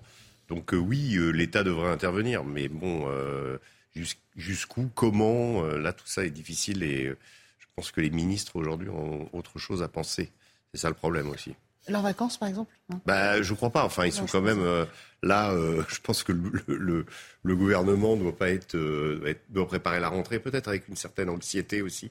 Oui. Au mieux qu'il la prépare bien. Voilà. En tout cas, puisqu'on parle d'éducation, on nous a promis, Emmanuel Macron, à l'occasion de cette interview, euh, hier ou avant-hier, je suis un peu décalé maintenant, hier, a promis euh, que les profs seraient au rendez-vous, que les fameux contractuels qui avaient été formés euh, pour euh, pallier le manque de profs euh, euh, seraient bien au rendez-vous. Donc on, on- on attend de voir si, euh, si les promesses sont tenues quand même. Oui, il faudra regarder de près parce que Ça aussi, ça fait partie des, angoisses. une promesse qui avait été faite il y a un an et c'est une promesse particulièrement difficile à tenir et qui demande un déploiement de moyens. Donc on- ça sera un des éléments quand même importants de la rentrée, de crédibilité du gouvernement. Sur la rentrée, je ne suis pas sûr euh, que les problèmes sont entièrement résolus. Je pense qu'ils sont en voie d'amélioration. Je ne suis pas sûr qu'ils soient entièrement résolus. Vous avez forcément tous entendu parler de cette polémique entre Paris et Marseille à propos des JO. Pourquoi? Parce qu'à Marseille, eh bien, euh, on n'a pas tellement envie de voir figurer euh, le nom de Paris euh, 2024 sur, euh, sur les logos, hein, alors que Mmh. c'est tout à fait officiel. Euh, ça a beaucoup fait réagir, y compris euh, à Paris. Euh, Anne Hidalgo, vous allez voir dans ce sujet de Vincent Farandège. Les Jeux Olympiques, source de discorde entre Paris et Marseille. Début juillet, la maire adjointe de la cité phocéenne s'inquiétait d'être tenue d'apposer le logo Paris 2024 sur le stade Vélodrome pendant l'événement. Le Vélodrome est le temple du football à Marseille. Avec son club historique, apposer Paris sur le stade serait très mal vécu par les Marseillaises et les Marseillais. Une sortie peu du goût de Anne Hidalgo. Euh, si, en fait, Paris n'avait pas été la ville haute des Jeux, si, au lieu de se retrouver là, autour de Paris 2024, parce que c'est bien Paris 2024 qui porte euh, les Jeux olympiques et paralympiques, si ça avait été Marseille 2024, eh ben, j'aurais adoré écrire Marseille 2024 au cœur du stade de du Parc des Princes. Le comité d'organisation des JO de Paris a lui répondu aux interrogations marseillaises, indiquant qu'il était tout à fait possible de ne pas apposer Paris 2024 à l'extérieur du Vélodrome. Ça vous fait plutôt sourire ou euh, c'est un peu stérile comme polémique? Enfin, Ouais, là, pour pour une le fois, coup, les, Anne- les Anne Marseillais Hidalgo, excusez-moi, plutôt bien. bien répondu, Oui. je trouve, pour une fois. Enfin, je ne suis pas toujours d'accord avec euh, sa politique parisienne, mais je trouve que là, elle a raison. Je trouve que nos amis marseillais, on les aime beaucoup, on adore l'OM, etc. Mais enfin, pour des Jeux Olympiques, Paris 2024, ça peut quand même se défendre. hein. Même à Marseille. Hein. Bah, euh, Il s'agit de ne pas mettre le logo, si on a bien compris, en évidence à l'extérieur du stade Vélodrome, mais euh, à l'intérieur, enfin, tout ce qui, de toute façon, tout ce qui va figurer sur les goodies, euh, sur les choses que vous achetez, les souvenirs, Non, mais, euh, on ne pourra pas l'éviter, euh, quoi. hein. Vous demandez à Sonia Gali, euh, c'est euh, quoi la, qui, est, qui est la capitale de la France, quoi. Euh, je je Bah, bien que, oui, peut-être, mais peut-être euh, qu'il y a cette espèce de chauvinisme marseillais qui peut avoir un côté pittoresque et un côté extrêmement sympathique parfois. Là, en l'occurrence, bon, voilà, la France accueille les, les Jeux Olympiques, c'est important pour la France. D'autant qu'on n'est pas dans une, encore une fois, on n'est pas dans une situation extrêmement, euh, euh, comment, réjouissante en ce moment. Donc on a cet événement, on va pas polémiquer pour des histoires dessus, de. ouais. Et on peut bien voir euh, Paris On euh, écrit foot, à Marseille. quoi, hein, hein. le problème, c'est cette euh, guerre ancestrale, enfin rivalité ancestrale euh, du foot qui finalement euh, euh, gagne l'ensemble des disciplines, y compris olympiques, quoi. Alors, effectivement, c'est une petite polémique. Samia Gali cherche, je crois, un peu à exister dans le débat euh, marseillais, parce qu'on lui a donné un rôle de deuxième adjointe euh, qui lui convient pas trop, donc elle cherche des polémiques. Et puis en même temps, elle cherche aussi à conforter euh, dur. son électorat, euh, effectivement, parce que c'est vrai que on est dans un à Marseille, c'est la cité euh, du football, euh, les gens sont extrêmement chauvins. euh, mais bah, après, il y a une question de fond quand même. C'est aussi que les investissements vont être supportés par l'ensemble de la nation et vont se concentrer sur, Mar- sur euh, Paris et sur la Seine-Saint-Denis. Donc il y a quand même une question qui se pose. Est-ce que finalement, Paris 2024, ça concerne vraiment toute la France ou pas? Même certains habitants de Paris, dont je fais qui partie, en tirera les bénéfices? se sentent Ouais. pas forcément concernés. On a un peu l'impression. Vous n'aimez pas les JO Non, voilà, je suis, je suis quelqu'un de très antipathique parce que je n'aime pas les JO. Je trouve Ah non, que c'est non, des c'est- dépenses. Je trouve que c'est des dépenses qui ne sont pas utiles. C'est plusieurs milliards. Il y a un petit côté. euh, le, le, le, le chat d'Iran, fin de règne, qui fait ses dépenses somptuaires au moment où les Français se serrent la ceinture. Et euh, je suis pas certain que ça remonte véritablement le moral des Français. Voilà. Oui, mais enfin, l'octroi des JO, il est quand même antérieur aux, aux crises, y compris euh, financières qu'on vit. Oui, puis enfin, c'était à la économiques. France quand même, c'était pas. C'est- c'est- ça, ça fait, ça, ça se Non, je décide. vous rappelle je vous quand apprendre, même ça se que- décide 10 ans à l'avance. Il faut quand même vous se rappeler que quand C'est y a- déjà y a- décidé. y a- y J'ai a loin de moi l'idée de les annuler. De toute façon, j'en ai pas les moyens. hein, vous il y a- de il y a- trois semaines, on s'est interrogé sur le fait euh, si on pourrait tenir les JO au vu de ce qui s'est passé Il y a avec aussi les cette émeutes. question. Donc, euh, je veux dire, voilà, si on arrive à les tenir, on sera quand même heureux et je pense que ça fera du bien à la France de toute La façon. question reviendra d'ici là, c'est vrai, sur la Oui, bien sécurité. sûr. Bon, Euh, on il est question maintenant d'avoir recours à l'armée, peut-être Ouais, pour sécuriser mais- aussi. on n'a pas besoin des JO sinistrose.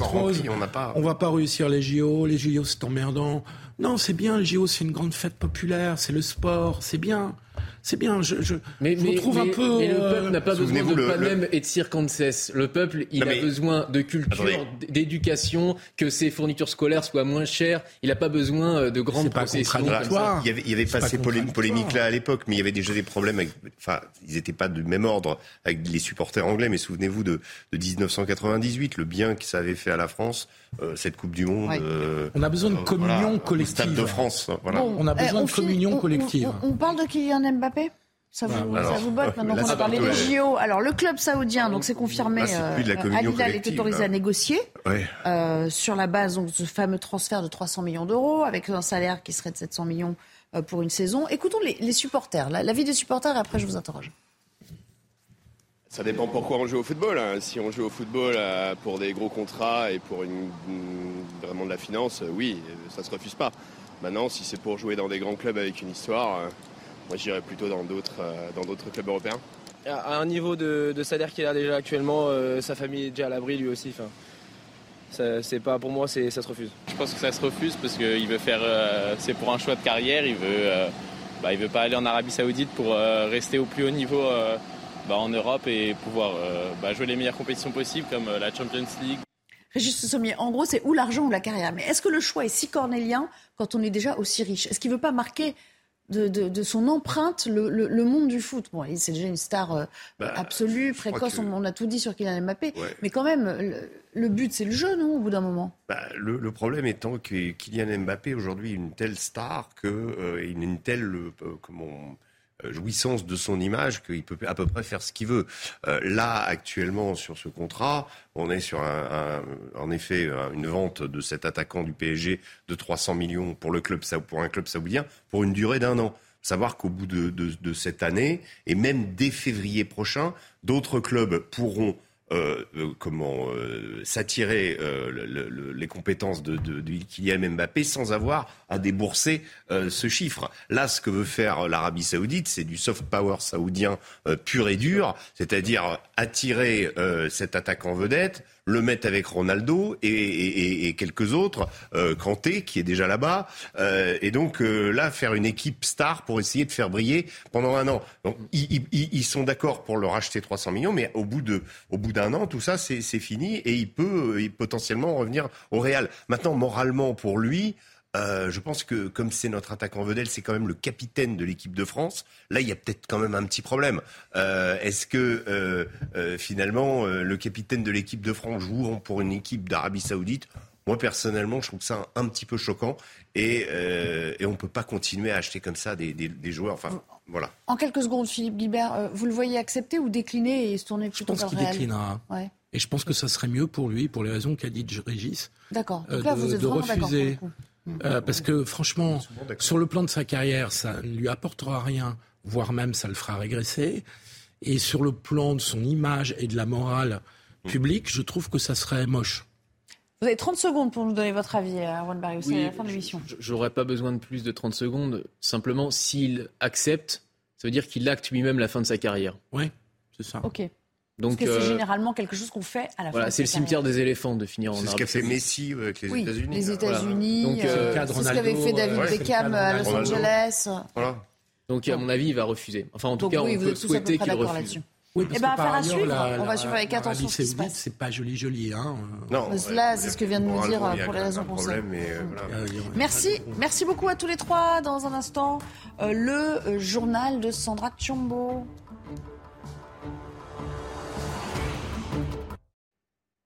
Bienvenue sur CNews. On démarre ce journal avec les arrêts maladie et les services perturbés. La colère des policiers marseillais euh, se poursuit et se propage. Ils dénoncent le placement en détention provisoire d'un de leurs collègues suspecté de violences policières. Le mouvement a gagné Paris et sa région.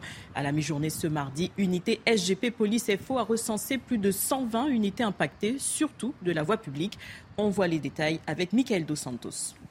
Le mouvement de contestation de la police prend de l'ampleur ici dans le 15e arrondissement comme dans d'autres commissariats euh, de Paris et de la région euh, parisienne. Quelques policiers euh, participent à cette forme de grève déguisée suite au placement en détention provisoire d'un policier de la BAC à Marseille. Ce dernier est accusé d'avoir tiré au flashball sur un émeutier dans la cité phocéenne. Certains policiers qui contestent cette décision ont obtenu des arrêts de travail pour cesser leur activité. Euh, d'autres ont utilisé ce code 562, un code qui leur permet euh, de ne plus intervenir, de ne plus patrouiller, euh, sauf cas d'extrême urgence. Pour le moment, difficile hein, de chiffrer le nombre de travail, d'arrêts de travail déposés ou encore le nombre d'utilisations de ce code 562. L'administration ne souhaite pas communiquer. Les syndicats, eux, ont des chiffres approximatifs. En déplacement au Havre, en Seine-Maritime, où elle a rencontré Édouard Philippe, Elisabeth Borne s'est exprimée sur la polémique. La chef du gouvernement a rendu hommage aux policiers. Elle a souligné la difficulté de leur mission avant d'ajouter que la justice doit pouvoir faire son travail sereinement. On l'écoute. Moi, j'apporte évidemment tout mon soutien, mes remerciements aux policiers qui ont été euh, très mobilisés tous ces ces dernières semaines et puis les mois précédents euh, à l'occasion des mouvements sociaux et ces dernières semaines à l'occasion des violences urbaines. Je pense qu'il faut que chacun ait conscience de la difficulté de leur mission. Ils ont pu faire face à des violences très fortes hein, tout au long de ces émeutes urbaines. Ensuite, il y a une décision de justice et il faut que la justice puisse aussi faire son travail sereinement. Depuis Nouméa en Nouvelle-Calédonie, Emmanuel Macron a évoqué sa succession lors d'un bain de foule. Un habitant lui a suggéré le nom d'Édouard Philippe. Mais quelle relation le chef de l'État entretient-il avec son ancien Premier ministre? Les explications de Thomas Bonnet. Le sujet a été soigneusement évité tout au long du déplacement d'Elisabeth Borne au Havre, mais difficile de passer à côté des propos d'Emmanuel Macron, car c'est suffisamment rare pour être souligné. Le président de la République évoque sa succession. Il répond en réalité à la question d'un habitant de Nouméa en Nouvelle-Calédonie. Écoutez. 2018, 2023, 2027, peut-être que M. Edouard Philippe vous remplacera. Merci bien. Oh bah, c'est intéressant. En tout cas, qui est vraiment une suite dans ce qu'on a mis en place, le, Macronerie. Et que ceux, celles et ceux qui m'ont accompagné depuis maintenant six ans puissent prendre le relais. Et lui, il a bien fait à mes côtés. Merci bien. C'est un ami, déclare donc Emmanuel Macron à propos de son ancien Premier ministre. Rappelons qu'Édouard Philippe avait soutenu publiquement Emmanuel Macron pendant la campagne présidentielle de 2022, alors qu'on sait que les relations entre les deux hommes sont euh, tendues. Ces relations sont même qualifiées de courtoises et lointaines par Édouard Philippe euh, lui-même. C'était dans une interview au mois de février euh, dernier. Il faut rappeler aussi qu'en 2020, son départ de Matignon avait été entre autres motivé par sa popularité qui était devenue encombrante pour le chef de l'État, une popularité qui ne baisse pas puisque selon le dernier baromètre de l'IFOP, Édouard Philippe est aujourd'hui la personnalité politique la plus populaire auprès des Français. 54% d'entre le juge compétent. Attention euh, toutefois car un soutien trop franc de la part du président sortant pourrait être un handicap pour euh, Édouard Philippe. L'histoire récente euh, nous montre que pour gagner, il vaut mieux s'affranchir du soutien de son prédécesseur. Le drapeau américain flotte à nouveau à l'UNESCO. Jill Biden, la première dame américaine, était présente à Paris pour l'occasion euh, ce mardi. Pour rappel, son pays avait quitté l'instance sous Donald Trump. Elle a souligné l'importance de prendre place au sein de cette coalition et défendre des valeurs telles que la démocratie. Jill Biden a ensuite été reçue à l'Élysée par Brigitte Macron. On en vient aux attentats de Bruxelles en 2016. Salah Abdeslam et Mohamed Abrini déclarés coupables d'assassinat dans un contexte terroriste. C'est l'infraction la plus grave retenue ce mardi devant la cour d'assises de la capitale belge. Ils encourent la réclusion à perpétuité. Les deux hommes sont déjà condamnés à la prison à vie pour les attaques du 13 novembre 2015 à Paris. La Grèce en proie à la canicule et au feu. Deux pilotes d'un bombardier d'eau sont morts dans le crash de leur avion aujourd'hui. L'appareil s'est écrasé alors qu'il luttait contre un incendie de forêt dans le sud de l'île de Bé. Le corps carbonisé d'un homme a également été retrouvé sur cette île. On fait le point avec François-Xavier Freland, notre correspondant en Grèce. Déjà, la fatigue et, l'usure semblent prendre dans la population. Vous l'avez dit, le décès ce mardi euh, de deux pilotes de l'armée de l'air euh, chevronnés hein, dans le crash de leur euh, bombardier d'eau au-dessus des collines au sud de l'île de Bé, eh bien, illustre tragiquement le sentiment d'impuissance ici face à un phénomène qui touche désormais les quatre coins du pays et qui se répète d'année en année. L'incendie sur l'île de Bé dont vous avez parlé n'est toujours pas éteint et rappelle au passage de très mauvais souvenirs hein, aux habitants de cette île qui avaient déjà dû affronter euh, des incendies euh, en 2021 qui avaient euh, ravagé l'île. Dans le même temps, les pompiers ont du mal à venir à bout des feux à Rhodes, au sud-est, hein, du côté de la Turquie, où plus de 20 000 touristes en tout ont déjà été évacués vers le continent. Et puis maintenant, c'est du côté de l'île de Corfou que tous les yeux sont rivés, puisque des vents violents rallument des braises d'un incendie sur ce coin de, la Grèce. Alors évidemment, l'inquiétude persiste aussi du côté de la région d'Athènes. Vous savez, il y a eu de nombreux feux importants euh, tout autour euh, de la ville. Et une nouvelle fois, comme euh, l'an passé, eh bien, les pompiers ont du mal à venir à bout de ces incendies. En avance en tout le chiffre de 35 000 hectares déjà partis en fumée depuis le début des incendies en Grèce. Et la canicule se poursuit ici avec des températures à Athènes, donc la capitale au centre de l'île, oscillant entre 40 et 45 degrés ce mardi. Les incendies frappent aussi l'Algérie, un autre pays du pourtour méditerranéen. Ils ravagent le nord et l'est du pays depuis dimanche. 13 foyers étaient toujours actifs ce mardi, selon les autorités. Au moins 34 personnes sont décédées, dont 10 militaires. Ces derniers se sont retrouvés encerclés par les flammes en pleine évacuation. Elon Musk a de nouveau effectué un changement majeur concernant Twitter. L'emblématique oiseau bleu a laissé place à un logo baptisé X. De nouvelles fonctionnalités vont voir le jour. Cette nouveauté fait partie du projet de super application voulu par l'entrepreneur américain, mais elle suscite des réactions en demi-teinte. Camille Joly.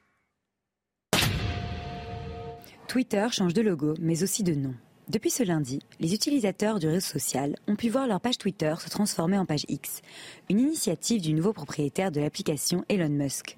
Pour le milliardaire, le réseau social doit devenir une plateforme multifacette avec des services financiers à l'image de certains réseaux sociaux en Chine. Il faut savoir qu'en euh, Chine, contrairement en Occident, on a une application pour faire absolument tout.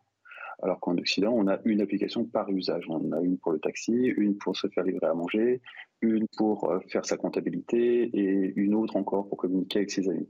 Euh, en Chine, c'est pas du tout comme ça que ça fonctionne. On a une application qui fait absolument tout, et c'est l'ambition de Elon Musk. L'ambition, c'est clairement de transformer Twitter en une application à absolument tout faire.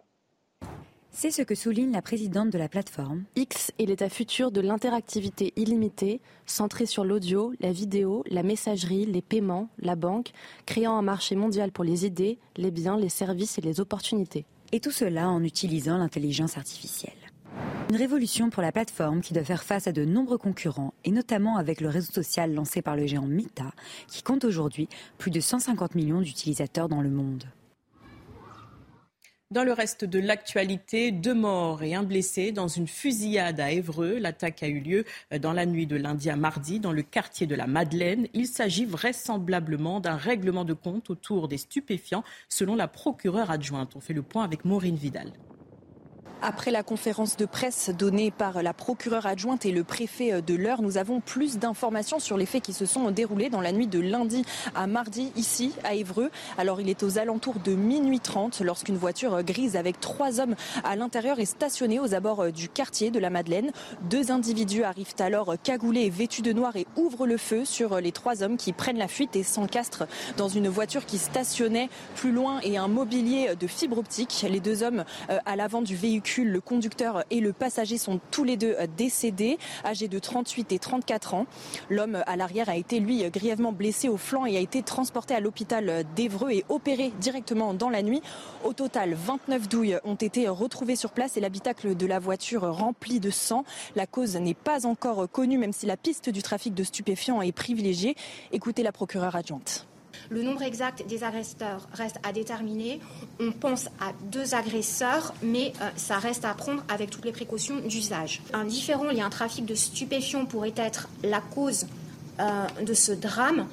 Euh, c'est une piste de travail intéressante, mais une piste parmi d'autres, et ce n'est pas une certitude absolue.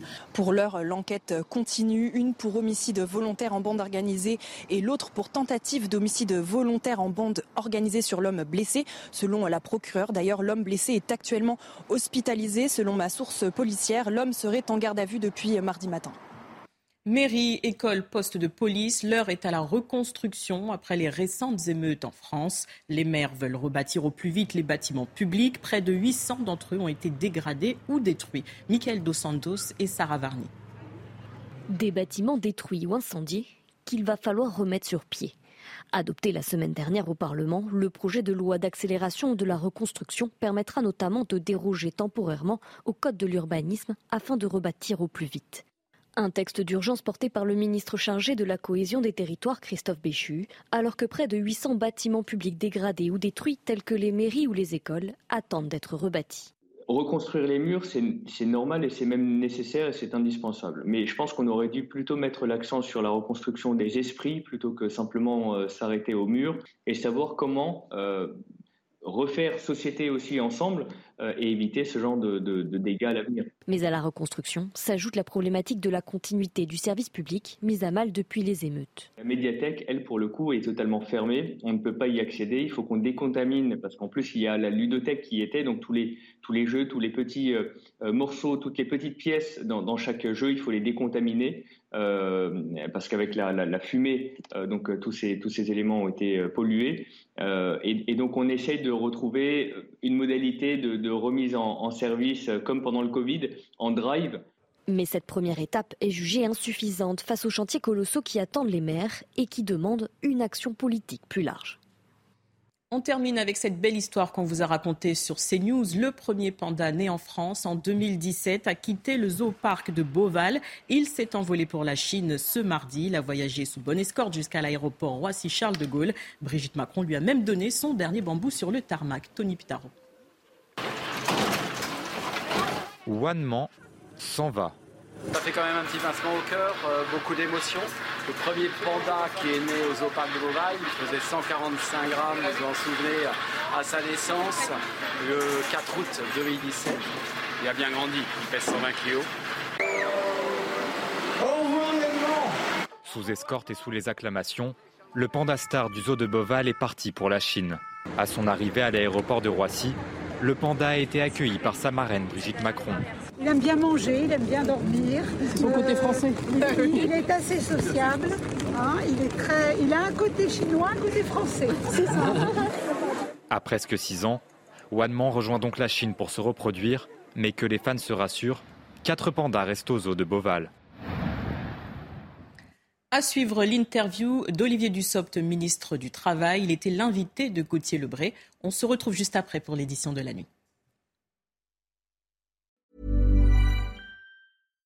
When you make decisions for your company, you look for the no-brainers. And if you have a lot of mailing to do, stamps.com is the ultimate no-brainer. It streamlines your processes to make your business more efficient, which makes you less busy.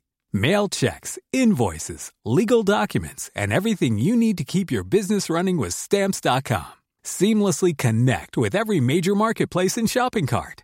Schedule package pickups and see your cheapest and fastest shipping options from different carriers. With rates up to 89% off USPS and UPS rates. And with the Stamps.com mobile app, you can take care of mailing and shipping wherever you are. Make the same no-brainer decision as over 1 million other businesses with stamps.com. Sign up with code program for a 4-week trial plus free postage and a free digital scale. No long-term commitments or contracts. That's stamps.com. Code program.